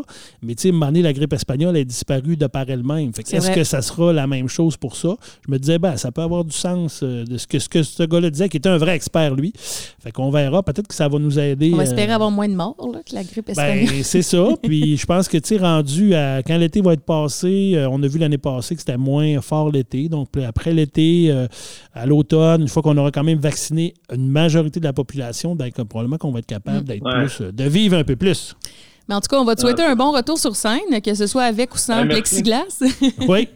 même, avec, même avec plexiglas, ça peut être le fun. ben oui. Puis moi, j'ai hâte qu'on se je voit. je J'ai hâte qu'on se voit pour se faire un câlin. Ben, moi aussi, je sens qu'on va broyer une shot dans la famille quand on va commencer à se retoucher. Ça va être comme, ah, je t'aime. ah, ah, ah. Hey, ben, remarque, on en a déjà parlé dans un autre épisode. Je suis pas sûr, moi, que je vais triper sur le touchage après. Je sais que dit de même, ça a l'air ma- ça a l'air euh, fou, mais. euh, Ah, il est rendu avec une phobie, là, mettons. Euh, je fais que m'approcher un peu, puis hey, Oh, ouais, hey, non, non, je suis vraiment, je suis vraiment là un peu plus euh, de ce côté-là. Fait que des fois, je me dis, Ah, on dirait que ça va être difficile les premiers temps, mais après ça, ça va revenir. Ah, ben, c'est génial. ça. Non, mais je pense qu'on va tous s'en sortir pour avoir bien du plaisir. C'est ça qui est important. Vraiment. Puis en tout cas, on te remercie beaucoup euh, pour ta générosité euh, de Ben ton oui, temps euh, aujourd'hui, euh, d'avoir été notre premier Ça me fait invité. plaisir. Premier, C'était Ça me fait plaisir, super j'ai- intéressant. C'est très intéressant, c'est très le fun. Puis continuez, vous faites du beau travail. C'est le fun de vous entendre. Vous êtes euh, dynamique et agréable. Et j'aime beaucoup ça. Oh. Ben oui, puis tu- un jour, peut-être que quand ce sera possible, je te présenterai Vanessa en vrai. Elle est vraiment drôle. Elle est vraiment drôle en Ben vrai, oui. là, même comme là, là. C'est vraiment une bonne personne, euh, le fun à connaître. Ben, moi, j'ai hâte d'aller voir euh, son personnage de, de, de danseuse. Là, que, Oui, que- oui. J'ai bien, Ouais. bien hâte de voir ça. Euh, oui, euh, écoute, on un, un de ça. mes fameux personnages d'impro. euh, Euh, oui. Oui. On Eh est oui. obligé d'en parler. Je, je voulais juste ouvrir la porte comme ça, juste pour mettre un malaise avant de m'en aller. C'est parfait. c'est bien parfait. Eh non, mais euh, pour vrai, mais moi aussi, j'ai hâte que de pouvoir rencontrer, en fait, toute ta famille. On n'arrête pas de se parler de nos familles, mais on les a jamais rencontrées. Ben non, moi, la seule que je connais, c'est sa sœur la plus vieille, je la connais. vrai. Mais c'est la seule. Fait qu'en tout cas, euh, encore une fois, merci. On va te ben, laisser merci. aller, euh, Phil, puis euh, on va te souhaiter euh, du beau puis du Ben, bon aller euh, pour les prochains mois. Ben, merci beaucoup. Je vais y aller parce qu'ici, il fait vraiment chaud et beau. Je sais Bon. pas chez Oui. vous, mais nous. Ben ici, il fait soleil, mais euh, il y, a- il y a- il y a un vent du nord qui disent, là. Euh, c'est pas chaud. Oh! Le Nordais. Un nordais, un nord-ouest qui dit. Un Nordais. hey, ben, c'est bon. Ben, merci beaucoup. Merci puis à toi. votre beau travail. Puis bonne journée. Merci, Bye. salut. Ah, hey, c'était vraiment le fun d'avoir un, un invité. Vraiment, vraiment le fun. Puis en plus, ben, je le connais. Fait que, Ben, non, c'était vraiment le fun. Non, mais vraiment, merci. Il n'aurait pas été euh, obligé de nous donner une heure de son temps euh, pour jaser. Non, c'est ça. Écoute, euh, on, j'y avais demandé, on lui a demandé euh, tout bonnement si ça fonctionne, si ça donne aussi. là, mais comme son horaire, il l'a dit, hein, son horaire n'est pas très chargé ces temps-ci. Mettons que le timing était bon, Oui. mais ça donne vraiment le goût d'avoir des invités, par contre, encore plus. Ah oui, je pense que c'est quelque chose qu'on va garder. Mm. euh, peut-être pas à tous les épisodes, on verra euh, dans, la, dans la façon et la facilité de le faire, mais c'est vraiment le fun aussi. Ça, amène, ça nous amène ailleurs, sur d'autres choses puis d'autres points de vue. Et si vous avez aimé ça, euh, écrivez-nous, euh, parlez-nous-en. Comment vous avez trouvé ça qu'on ait un invité? euh, Oui, ben là, on avait un invité en plus de Marc. là. C'est sûr que j'avais un lien particulier que c'est plus facile à approcher, mais, Oui, tu as utilisé tes. J'ai utilisé tes mon contact. mais peut-être qu'on verra. Peut-être que d'autres invités de Marc pourraient arriver d'un coup, qu'on a d'autres d'autres Je possibilités. pourrais inviter ma sœur, tu sais. Ben, ça serait on pas? a moins connu, mais tout aussi intéressante. Tout aussi intéressant. Puis, Mais là, Vanessa, je, je m'aperçois que dans tout ça, là, moi, je t'ai pas parlé de mes, je j'ai pas parlé de mes adultes significatifs, moi, dans, dans mon parcours. c'est vrai qu'on a passé vite, hein? Ouais, ben je vous écoutais puis je trouvais ça beau, fait qu'on dirait qu'à un moment donné, euh, j'ai fait, hey, j'ai pas parlé des miens, puis euh, On c'était fait ça là. Ben, on va faire ça là. Écoute, euh, rapidement, là, pour tout ça, ben, moi, j'ai eu, tu sais, on en a parlé un peu, là, Phil le dit, là. C'est sûr que moi, j'ai eu un parcours scolaire plus. Plus facile, j'avais une facilité, donc ça a été un peu plus facile. Donc, j'ai moins de souvenirs de, de- au niveau académique de personnes significatives adultes. J'en ai un peu moins de ce côté-là. Mais par contre, je me rappelle quand même de, professeurs qui ont marqué une façon dont moi je suis aujourd'hui. En fait, j'en ai deux qui, euh, un peu dans, dans leur façon d'être, qui ont marqué un peu la façon dont moi je, je suis aujourd'hui. Et euh, c'est euh, professeur secondaire 2, Antonio Mascolo qui était un frère de l'institution chrétienne qui euh, demeurait à Québec euh, ou demeurait au Saguenay, mais il venait enseigner euh, les sciences religieuses parce qu'à l'époque, on avait un cours de sciences religieuses. Mhm. Et euh, Rosaire Gagnon, qui a été mon professeur d'histoire secondaire 4, OK. qui euh, sont deux, deux petits bouts d'hommes, des, des- des deux personnes, euh, deux, deux hommes pas très grands, pas, pas gros, pas- euh, petite corpulence. Mais écoute, ça a été euh, des raconteurs et c'est vraiment des gens qui ont marqué. Euh, Antonio, entre autres, écoute, on était en secondaire 2 dans un cours de sciences religieuses, puis je te garantis qu'il n'y avait aucun niaisage personne parlait, tout le monde écoutait, tout le monde était vraiment euh, fasciné parce que lui, il nous racontait l'histoire religieuse. Il n'y avait, pas de- il y avait pas de notes, pas de, d'écriture au tableau. Puis pour passer son cours, tout ce qu'il fallait faire, il fallait participer. Donc, à chaque, euh, à chaque cours, mon Dieu, excusez, à chaque cours, donc, il y avait un élève qui était nommé, euh, qui s'occupait, puis qui avait la liste des étudiants. Puis à chaque fois qu'on interagissait, qu'on posait une question ou qu'on faisait un commentaire sur ce que lui faisait, ben on faisait, euh, l'élève faisait une coche à côté de notre nom. Puis là, ben, lui, il regardait dans l'ensemble de ça, ben, si on avait participé, si on avait été là, si on avait été présent, ben, il faisait ses notes euh, à partir de ça. J'imagine qu'on devait avoir des examens quelque part aussi à travers ça. Euh, je me rappelle pas, mais c'était quand même super intéressant. Mais c'était le côté raconteur. C'est bien le fun. Ça- je veux y aller. Ben, tu sais, de voir un adulte en avant qui n'est pas dans un, dans un cours magistral, mais Mhm. qui il se promène dans la classe et qui nous raconte l'histoire de, de Jésus. On est en sciences religieuses. Et c'était la même chose avec Rosaire quand je suis arrivé en histoire en secondaire 4 où on parlait de l'histoire du Québec. Et lui, écoute, il était debout dans la classe, il se promenait, il criait, il nous racontait ça. Euh, quand tu nous as parlé des patriotes, et il était juste pour pas mimer les batailles, les affaires. Alors, c'est vraiment deux profs qui m'ont marqué. Puis qu'aujourd'hui, quand j'en ai parlé un peu tantôt à la pastorale, que j'aime ça raconter, puis j'aime ça, ben je me réfère tout le temps à ces deux personnes-là dans ma tête pour dire, crème, moi quand j'étais jeune, ça m'a marqué ça parce que je trouvais qu'on apprenait bien, puis on apprenait plus. Fait que je me dis, quand je parle aux jeunes ou quand je parle même à des adultes, j'aime mieux parler, raconter que de lire ou simplement ou faire plus de cours magistrales. Donc, Puis tu le fais bien. En plus, tu es un bon raconteur. euh, J'ai quand même une certaine facilité. Oui, ben tu sais, c'est ça. Ben, ça peut venir de là, tu sais, à quel point. C'est ça. Quand on est jeune, je pense qu'on s'en rend moins compte, comme on disait tantôt avec Phil, mais quand on vieillit, des fois, il y a des choses qu'on se rend compte, qu'on fait, hein, on prend conscience, tu sais, Hey, c'est de là que ça me vient, tu sais. Effectivement, je pense que ça a marqué puis ça a fait que dans mon parcours, j'ai toujours eu ça en arrière de la tête. De dire quand j'ai des choses à faire comme ça, je trouve ça plus le fun de le raconter puis je trouve que c'est plus significatif. Puis j'ai l'impression que les gens le captent plus, comme moi, je le captais plus à l'époque. Mhm. Et un autre professeur qui a été significatif dans mon parcours, mais pour d'autres raisons qui sont pas.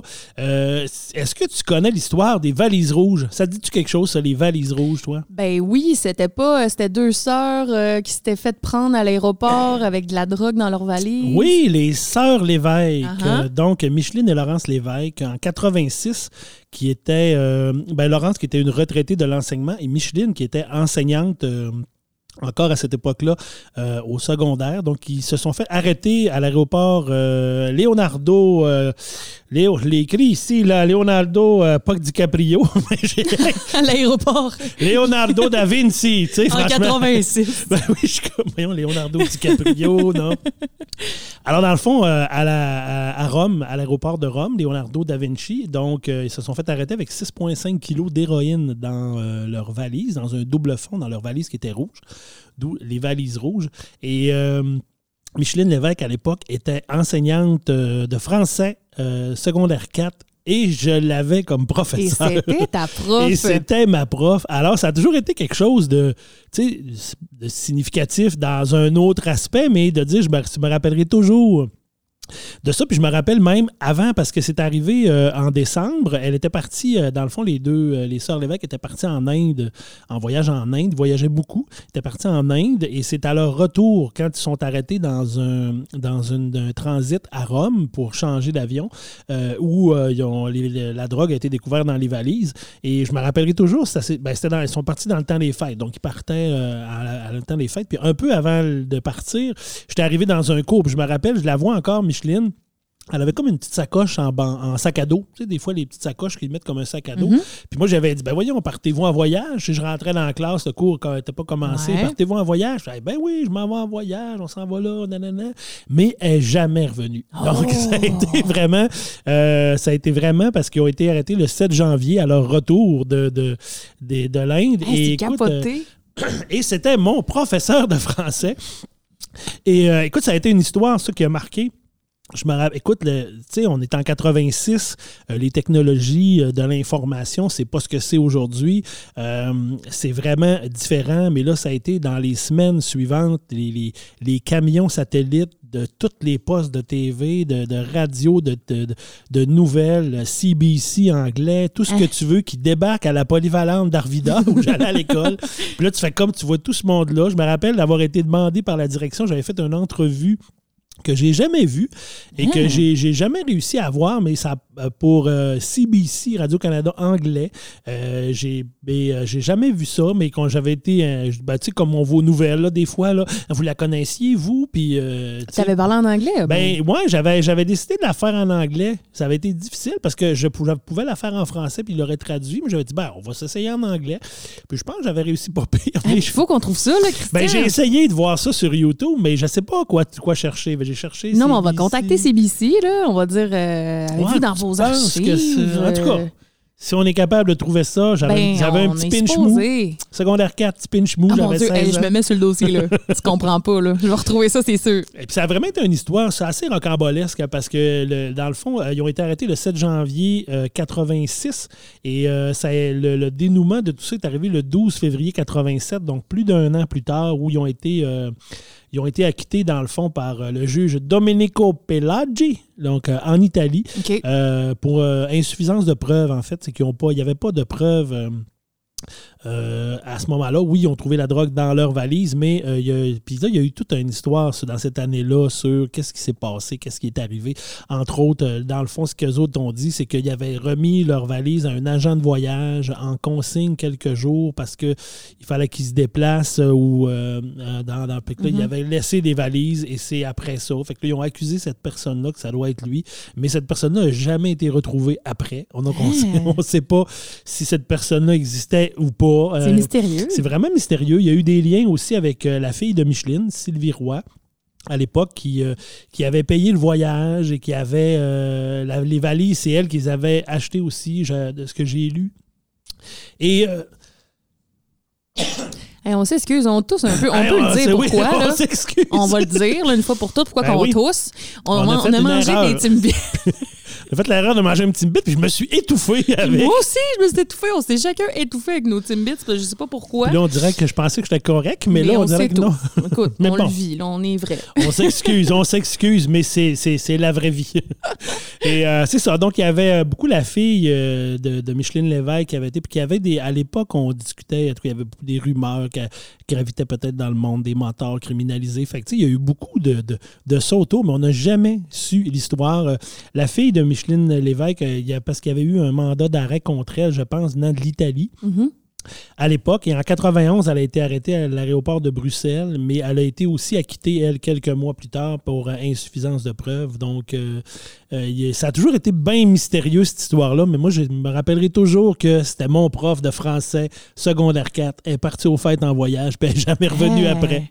C'est fou, pareil, tu étais quand même au centre d'une d'une grosse actualité euh, québécoise. Ah oui, puis ça a vraiment brassé, là. Puis toi aussi, ça t'est arrivé une autre fois, si je me trompe pas, si tu veux me parler de Polytechnique, parce que tu l'as vécu oui, euh, ben, manière... Oui, c'est sûr. ben, tu sais, moi, il y, a eu après l'université, où quand je suis arrivé à l'université, il y a deux moments à l'université, là, pour différentes raisons. Euh, qui ont marqué mon parcours aussi. Donc, euh, il y a le film, euh, là, ça a l'air un peu absurde, mais il y a le film La Société des poètes disparus mm. avec Robin Williams, que tu as peut-être déjà vu. Ben si tu ne l'as pas vu, vois ce film-là. Capitaine. Capitaine au capitaine. Écoute, j'avais euh, j'avais 19 ans à l'époque. Le film est sorti en 89. Euh, j'arrivais à l'université. Je, venais de partir de Jonquière. J'arrive à Montréal. Euh, j'étais mon, Montréal n'était pas mon premier choix. Ça me faisait un peu peur de me ramasser à Montréal, tu la grande ville. Puis on entendait tellement aux nouvelles qu'il y avait des meurtres puis qu'il y avait toutes sortes d'affaires. fait là, petit gars du Saguenay qui part. OK, je m'en vais à Montréal. Ouh, je m'en vais avec un coloc, un ami du Cégep, Jean-Sébastien. Et euh, un moment donné, on était avec ma gang d'amis, puis euh, là, ils nous disaient, ah, on va aller voir un film parce qu'il y avait, de temps en temps, il y avait des films à l'université, on avait une salle, puis il y avait des films. On va aller voir La Société des poètes disparus. Je ah, mon Dieu, ça tombait l'air plate, un film sur les poèmes, les poètes. Moi, j'étais à l'époque, j'étais comme. Mais en tout cas, pour quand j'ai vu, je suis sorti de ce film-là, euh, vraiment, là, j'ai pogné en deux minutes. puis beaucoup dans la réalisation de l'importance de se réaliser, puis l'importance de faire ce qu'on aime, puis l'importance de ne pas attendre mhm. parce qu'il est trop tard. Ça m'a vraiment rentré dedans comme ça, de dire, là, je suis à l'université. Puis je me rappelle avoir eu une mini-révolte, qui n'a pas été longtemps, parce qu'on s'entend, je vous l'ai dit tantôt, euh, j'ai eu un parcours assez sage, puis je suis quand même... Euh, mais juste une mini-révolte de me dire, crème, on se fait bourrer la tête, on se fait remplir de, de plein d'affaires, on veut nous faire penser, toutes sortes de choses, mais là, de se dire de penser par nous-mêmes. Ça a été beaucoup ça, mon, de penser par nous-mêmes, de faire, euh, parce que tu ne veux pas vendre rien, mais c'est quand même un vieux film, mais il y a un personnage dans le film principal qui, à la fin, euh, fait, prend une décision qui est quand même dramatique, ah parce que lui, il ne peut pas vivre euh, ce qu'il aime, parce qu'il a découvert qu'il aimait le théâtre, puis tout ça, puis lui, ses parents refusent, on est en 1950 à l'époque, des familles très aisées, mais tu sais, toi, tu es supposé d'être médecin ou ingénieur, mais tu n'es pas supposé de faire du théâtre, c'est un peu ça. On, on vulgarise, mais c'est un peu ça le, concept à travers tout ça. Et lui le prend très difficilement. Donc, c'est vraiment. Euh, tu sais, je me sentais vraiment dans cette, petite révolte-là de dire c'est important dans la vie de faire ce qu'on veut et d'aller de, d'aller au bout de nos rêves et de nos passions aussi. Tu sais, moi, j'avais jamais vu ce film-là, Christian, avant l'année passée. Ça fait que c'est frais dans ma ben, mémoire. Voyons donc. J'en avais souvent entendu parler. Puis je savais c'était quoi, mais je l'avais jamais vu. Puis je savais pas la fin. Je, m'y attendais pas du tout. Là. Fait que j'ai écouté ça un après-midi. J'étais tout seul euh, l'année passée. T'as pleuré? Hey, tu penses-tu? j'ai pas seulement pleuré, j'ai été profondément euh, troublée et touchée par ce film-là. Moi aussi, euh, tu sais, d'une manière différente que toi, probablement, parce que toi, ça a vraiment formé un peu la personne que tu es, si tu t'en rappelles encore aujourd'hui à ce point-là. Mais tu sais, ça m'a tellement troublé. Si vous avez jamais vu ce film-là, là, très, très, euh, vous devez le faire, je pense, au moins une fois dans votre vie. C'est un must. Oui, vraiment. Puis c'est vrai que ça fait réfléchir. Mais on voulait parler de Polytechnique. Ben, oui, en fait, c'est que ben, c'est parce que les deux sont un peu reliés mm-hmm. dans ce que ça, l'a amené euh, chez moi. Ben, j'ai commencé mon université à l'Université de Montréal en septembre 89. Le 6 décembre 89, ben, il y a eu le triste événement de la Polytechnique où euh, il y a 14 femmes qui ont perdu la vie sous les balles d'un tireur fou euh, à l'école Polytechnique, qui est l'école d'ingénieurs. Euh, à l'Université de Montréal, puis qui s'est aussi avéré, s'est avéré plus tard, ben, après, sur le moment, on ne le savait pas, mais après, on dans le fond, ça a été tout euh, un crime envers les femmes, donc une personne qui, euh, qui n'approuvait pas que les femmes puissent être dans des métiers non traditionnels. Et ça a vraiment été, et ça a vraiment été pour moi un, déclencheur aussi, au même titre que ça, au même titre de prendre conscience de, j'avais 19 ans, je vois, je suis tout seul à Montréal avec mon coloc. Je suis parti de ma région où je suis jamais parti. La première fois que je m'éloigne de ma famille. Et moi, mon coloc euh, étudiait à la Polytechnique. Euh, à ce moment-là. Et euh, bon, puis là, ben, il n'y a pas les téléphones, il n'y a pas les cellulaires, il n'y a pas rien. Fait que, tu sais, c'est difficile d'avoir des contacts. Et je me rappelle, on était en fin de session, on était allé prendre un verre après notre cours. Il est 5 h, 5 h et quart. Je reviens chez nous avec mon ami Jean.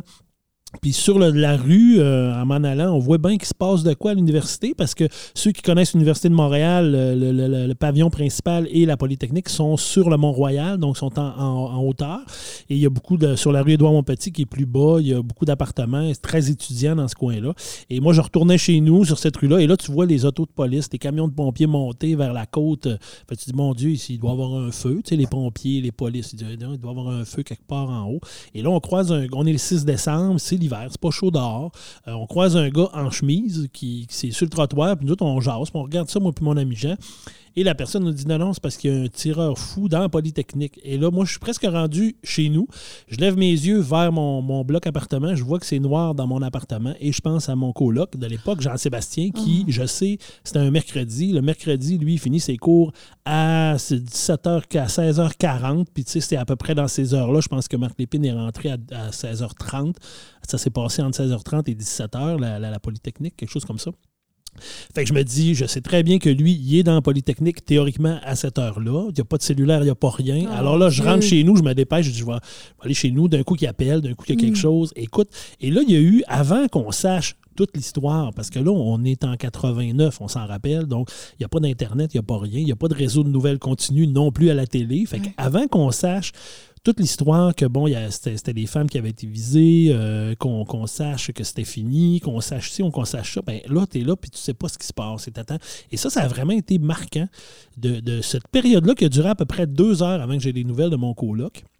Puis quand, j'en ai, quand je l'ai vraiment réalisé, c'est à 6 heures. À ce moment-là, Vanessa, dans ces années. Tu n'étais pas née, toi, en 89. J'avais un an. Tu avais un an, OK. Donc, en 89, avant, au niveau du téléphone, tu sais, le jour, ça coûtait cher faire une longue distance. Puis après 6 heures, ça coûtait moins cher. OK. Fait que souvent, on attendait après 6 heures pour s'appeler. Moi, je me rappelle que mes parents m'appelaient. Ben, écoute, euh, appelle-nous après 6 heures. Ben, oui, oui, je vais vous appeler après 6 heures parce que ça coûte moins cher. Mm. Et euh, je me rappelle, à 6 h 30, 6 h 1 seconde, quasiment, le téléphone a sonné. Et c'était la mère de Jean-Sébastien. Et j'ai tellement. Et c'est là que j'ai pris conscience de ce qui se passait parce qu'elle, qui était à Jonquière, savait que son garçon était dans la Polytechnique, étudiait à la Polytechnique, en tout cas. Elle savait pas s'il était dedans à ce moment-là, mais elle savait qu'il étudiait là. Et j'ai tellement senti de désarroi dans sa voix que c'est là que j'ai pogné deux minutes de me dire, à ta peu, il se passe de quoi, puis de faire, hey, Jean-Sébastien, il est-tu correct? Pourrais-tu y être arrivé quelque chose? Et là, ça a été très long parce que ça a pris quand même. Euh, euh, puis là, le, monde appelait chez nous. Tout le monde appelait chez nous. Hey, Jean-Sébastien, es-tu là? Il est-tu correct? Est puis là, ben, moi, d'être énervé, ben non, mais je vais raccrocher d'un coup qui appelle. Fait que, tu sais, on est. Oh. J'étais vraiment dans cette, euh, dans cette effervescence-là. Et ça, m'a vraiment. Euh, et finalement, j'ai eu des nouvelles de Jean-Sébastien. Il était correct. Lui, il a eu connaissance plus ou moins de ça parce qu'il était au septième étage, au dernier de la Polytechnique. Donc, ça s'est passé tout au niveau du rez-de-chaussée, puis du premier, deuxième, je pense, les événements. Fait que lui, à, part quelqu'un qui est venu en disant barricadez-vous dans votre classe, barrez la porte, il y a un tireur fou dans la Polytechnique, c'est à peu près ce qu'il a vu, puis voir les, lumières des chars de police par les fenêtres dehors. Lui, c'est ce qu'il avait vu, mais ça a pris du temps avant que j'ai de ses nouvelles. Puis quand j'ai eu de ses nouvelles, puis lui, c'était comme. Euh, lui, c'était des nouvelles genre, la session est finie, on s'en va prendre un verre. Ouais, il s'est passé de quoi? là, moi, ça a été de. Non, non, non, tu comprends pas. T'appelles ta mère là. Ouais, ouais, je vais Non, non, non, tu l'appelles là, ta mère. Parce que là, elle est inquiète en tabarouette. Et, et ça m'a vraiment. Ce qui m'a marqué dans toute cette histoire-là aussi, ben, je reviens un peu à ce que j'ai dit tantôt, c'est moi de voir ces femmes-là perdre la vie parce qu'ils poursuivaient leur rêve de devenir ingénieurs dans un dans une époque, effectivement, où il y avait moins de femmes dans ces domaines-là, puis où les femmes s'émancipaient un peu dans ça.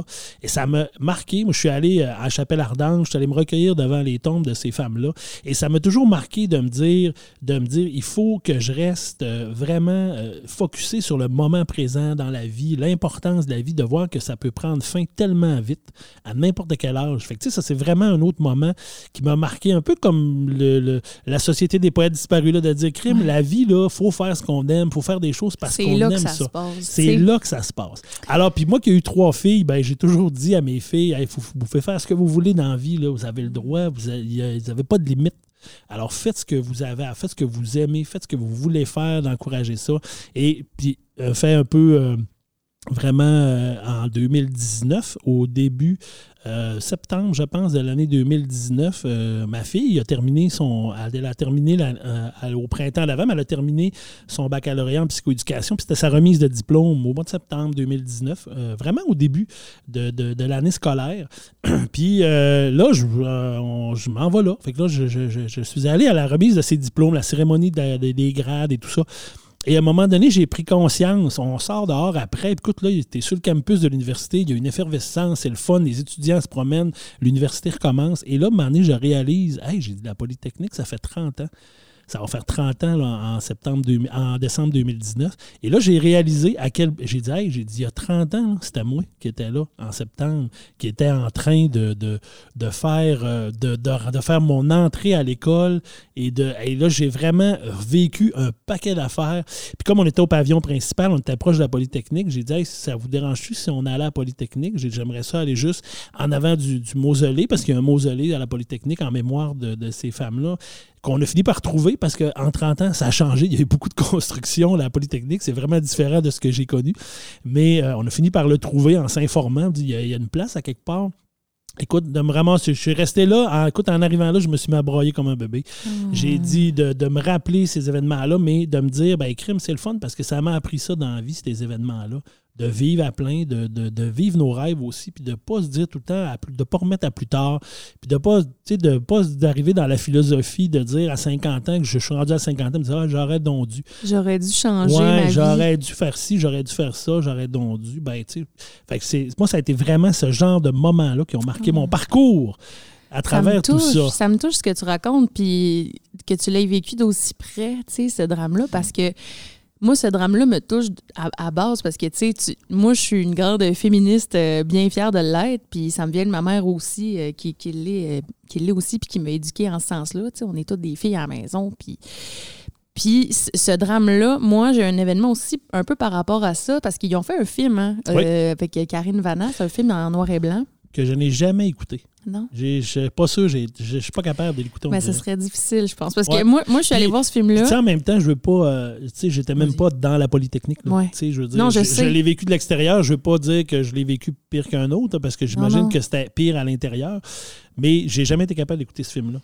Bien, je peux comprendre, je pense, parce que c'est quand même relié à un moment euh, troublant pour toi. Puis euh, moi, je suis allée voir ce film-là avec mes quatre colocs euh, quand j'étais au cégep en ATM en, radio. ça fait un moment, puis c'était au cinéma. Puis moi, j'ai toujours été l'ami avec un char. J'ai eu un char assez tôt dans ma vie. Fait qu'on part avec mon char, on s'en va voir ça au cinéma chez Coutimi, puis on écoute le film, mais tu sais, il y a après ça, un moment où on est toutes silencieuses, puis on se regarde, puis on parle pas, tu sais, puis on sort du cinéma, puis on s'en va dans l'auto. Puis moi, je m'assois au volant et je casse, là. Je casse, je pleure, je tremble, je suis plus capable de parler, là. Je suis comme, là, mais tout le monde, on pleure un peu, on est comme, oh mon Dieu, oh mon Dieu, oh mon Dieu, parce que on se voyait, tu sais. On se voyait faire notre routine du matin, puis prendre notre petit jus d'orange, puis euh, partir à l'école, puis s'asseoir dans un cours, puis que là, ça arrive, puis juste parce qu'on est des filles, c'est ça qui arrive. On dirait qu'on on l'imaginait même dans notre école. Tu sais, on, on s'était comme proche de notre réalité, mm. ce qu'on voyait dans le film avant tu sais, le, que ça arrive. Puis là, c'était comme si toutes les émotions rentraient en même temps. Puis on, je me souviens, les quatre, on se regardait, puis on avait les larmes aux yeux. Puis j'étais comme, je veux pas conduire. Y a quelqu'un qui veut conduire? non! tu sais, on a comme vraiment pris un moment dans le stationnement pour se conscientiser à ça aussi, puis se conscientiser qu'on était chanceuse.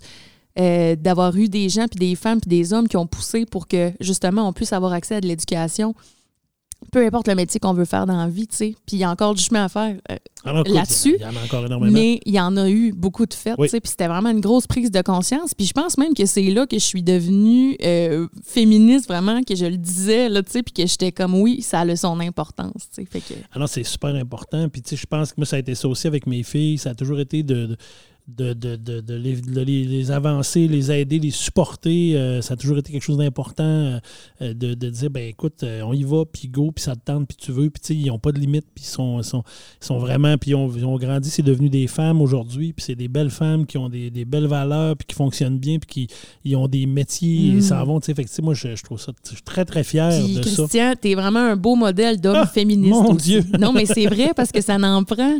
Puis je trouve que dans tes valeurs, puis dans les gestes que tu puis dans ta manière de considérer les femmes. Tu es féministe à ta façon. Ben, puis euh, on a besoin de plus. euh, De plus d'hommes comme, comme moi, toi. mon Dieu. Pleure pas, là. J'arrête pas de le dire. Faudrait que je me double des fois ou que je me clone. Hey, grosse émission émotive, Ben oui, Colin. euh, ouais, oui, mais c'est tout ça pour fun. dire que c'était bien le fun d'avoir un invité. Là, on avait chacun préparé des chroniques imposées, mais on s'entend qu'on les fera pas parce qu'on est euh, déjà puis ça, ça, dépassé ça le temps. là. détonnerait un peu de ce qu'on Ça parle. détonnerait. Mais on va se les garder pour plus Oui, tard. oui, ça peut se passer quelque part. C'est pas fait dans le beurre. On se retrouvera pour un prochain épisode très bientôt. Euh, merci beaucoup, Christian, Ben, pour merci, ce- ce- cette belle expérience. Écoute, merci à euh, Philippe on- aussi. Merci à Phil. Puis euh, on peut se dire aussi, euh, dire aux gens, ben écoute, vivez vos rêves. Ouais. Puis Phil l'a abordé un peu aussi, là. Il l'a dit vite, mais on aurait pu en parler avec lui aussi parce que lui aussi, ça a été son rêve de faire ce qu'il fait aussi. Puis euh, euh, de vivre ses rêves et de vivre ses choses, ben c'est important. Puis Ouais. de vivre le moment présent et de le faire euh, quand c'est le temps. Puis il n'y a rien d'impossible. Il y a, non, il y a, ben, il y a certaines choses qui peuvent être physiquement difficiles pour moi, mais non, mais dans le sens que des fois, on se dit Oh non, mais mettons, c'est trop tard pour que je retourne à l'école. Ou.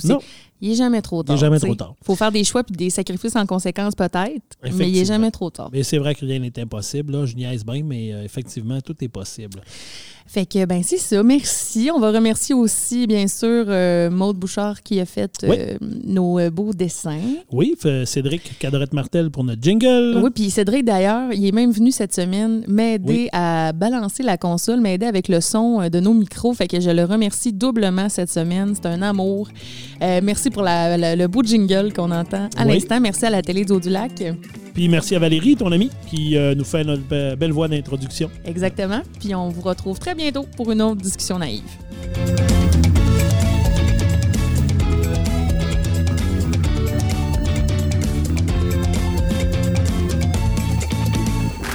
Ce balado est produit en collaboration avec la Télédio du Lac.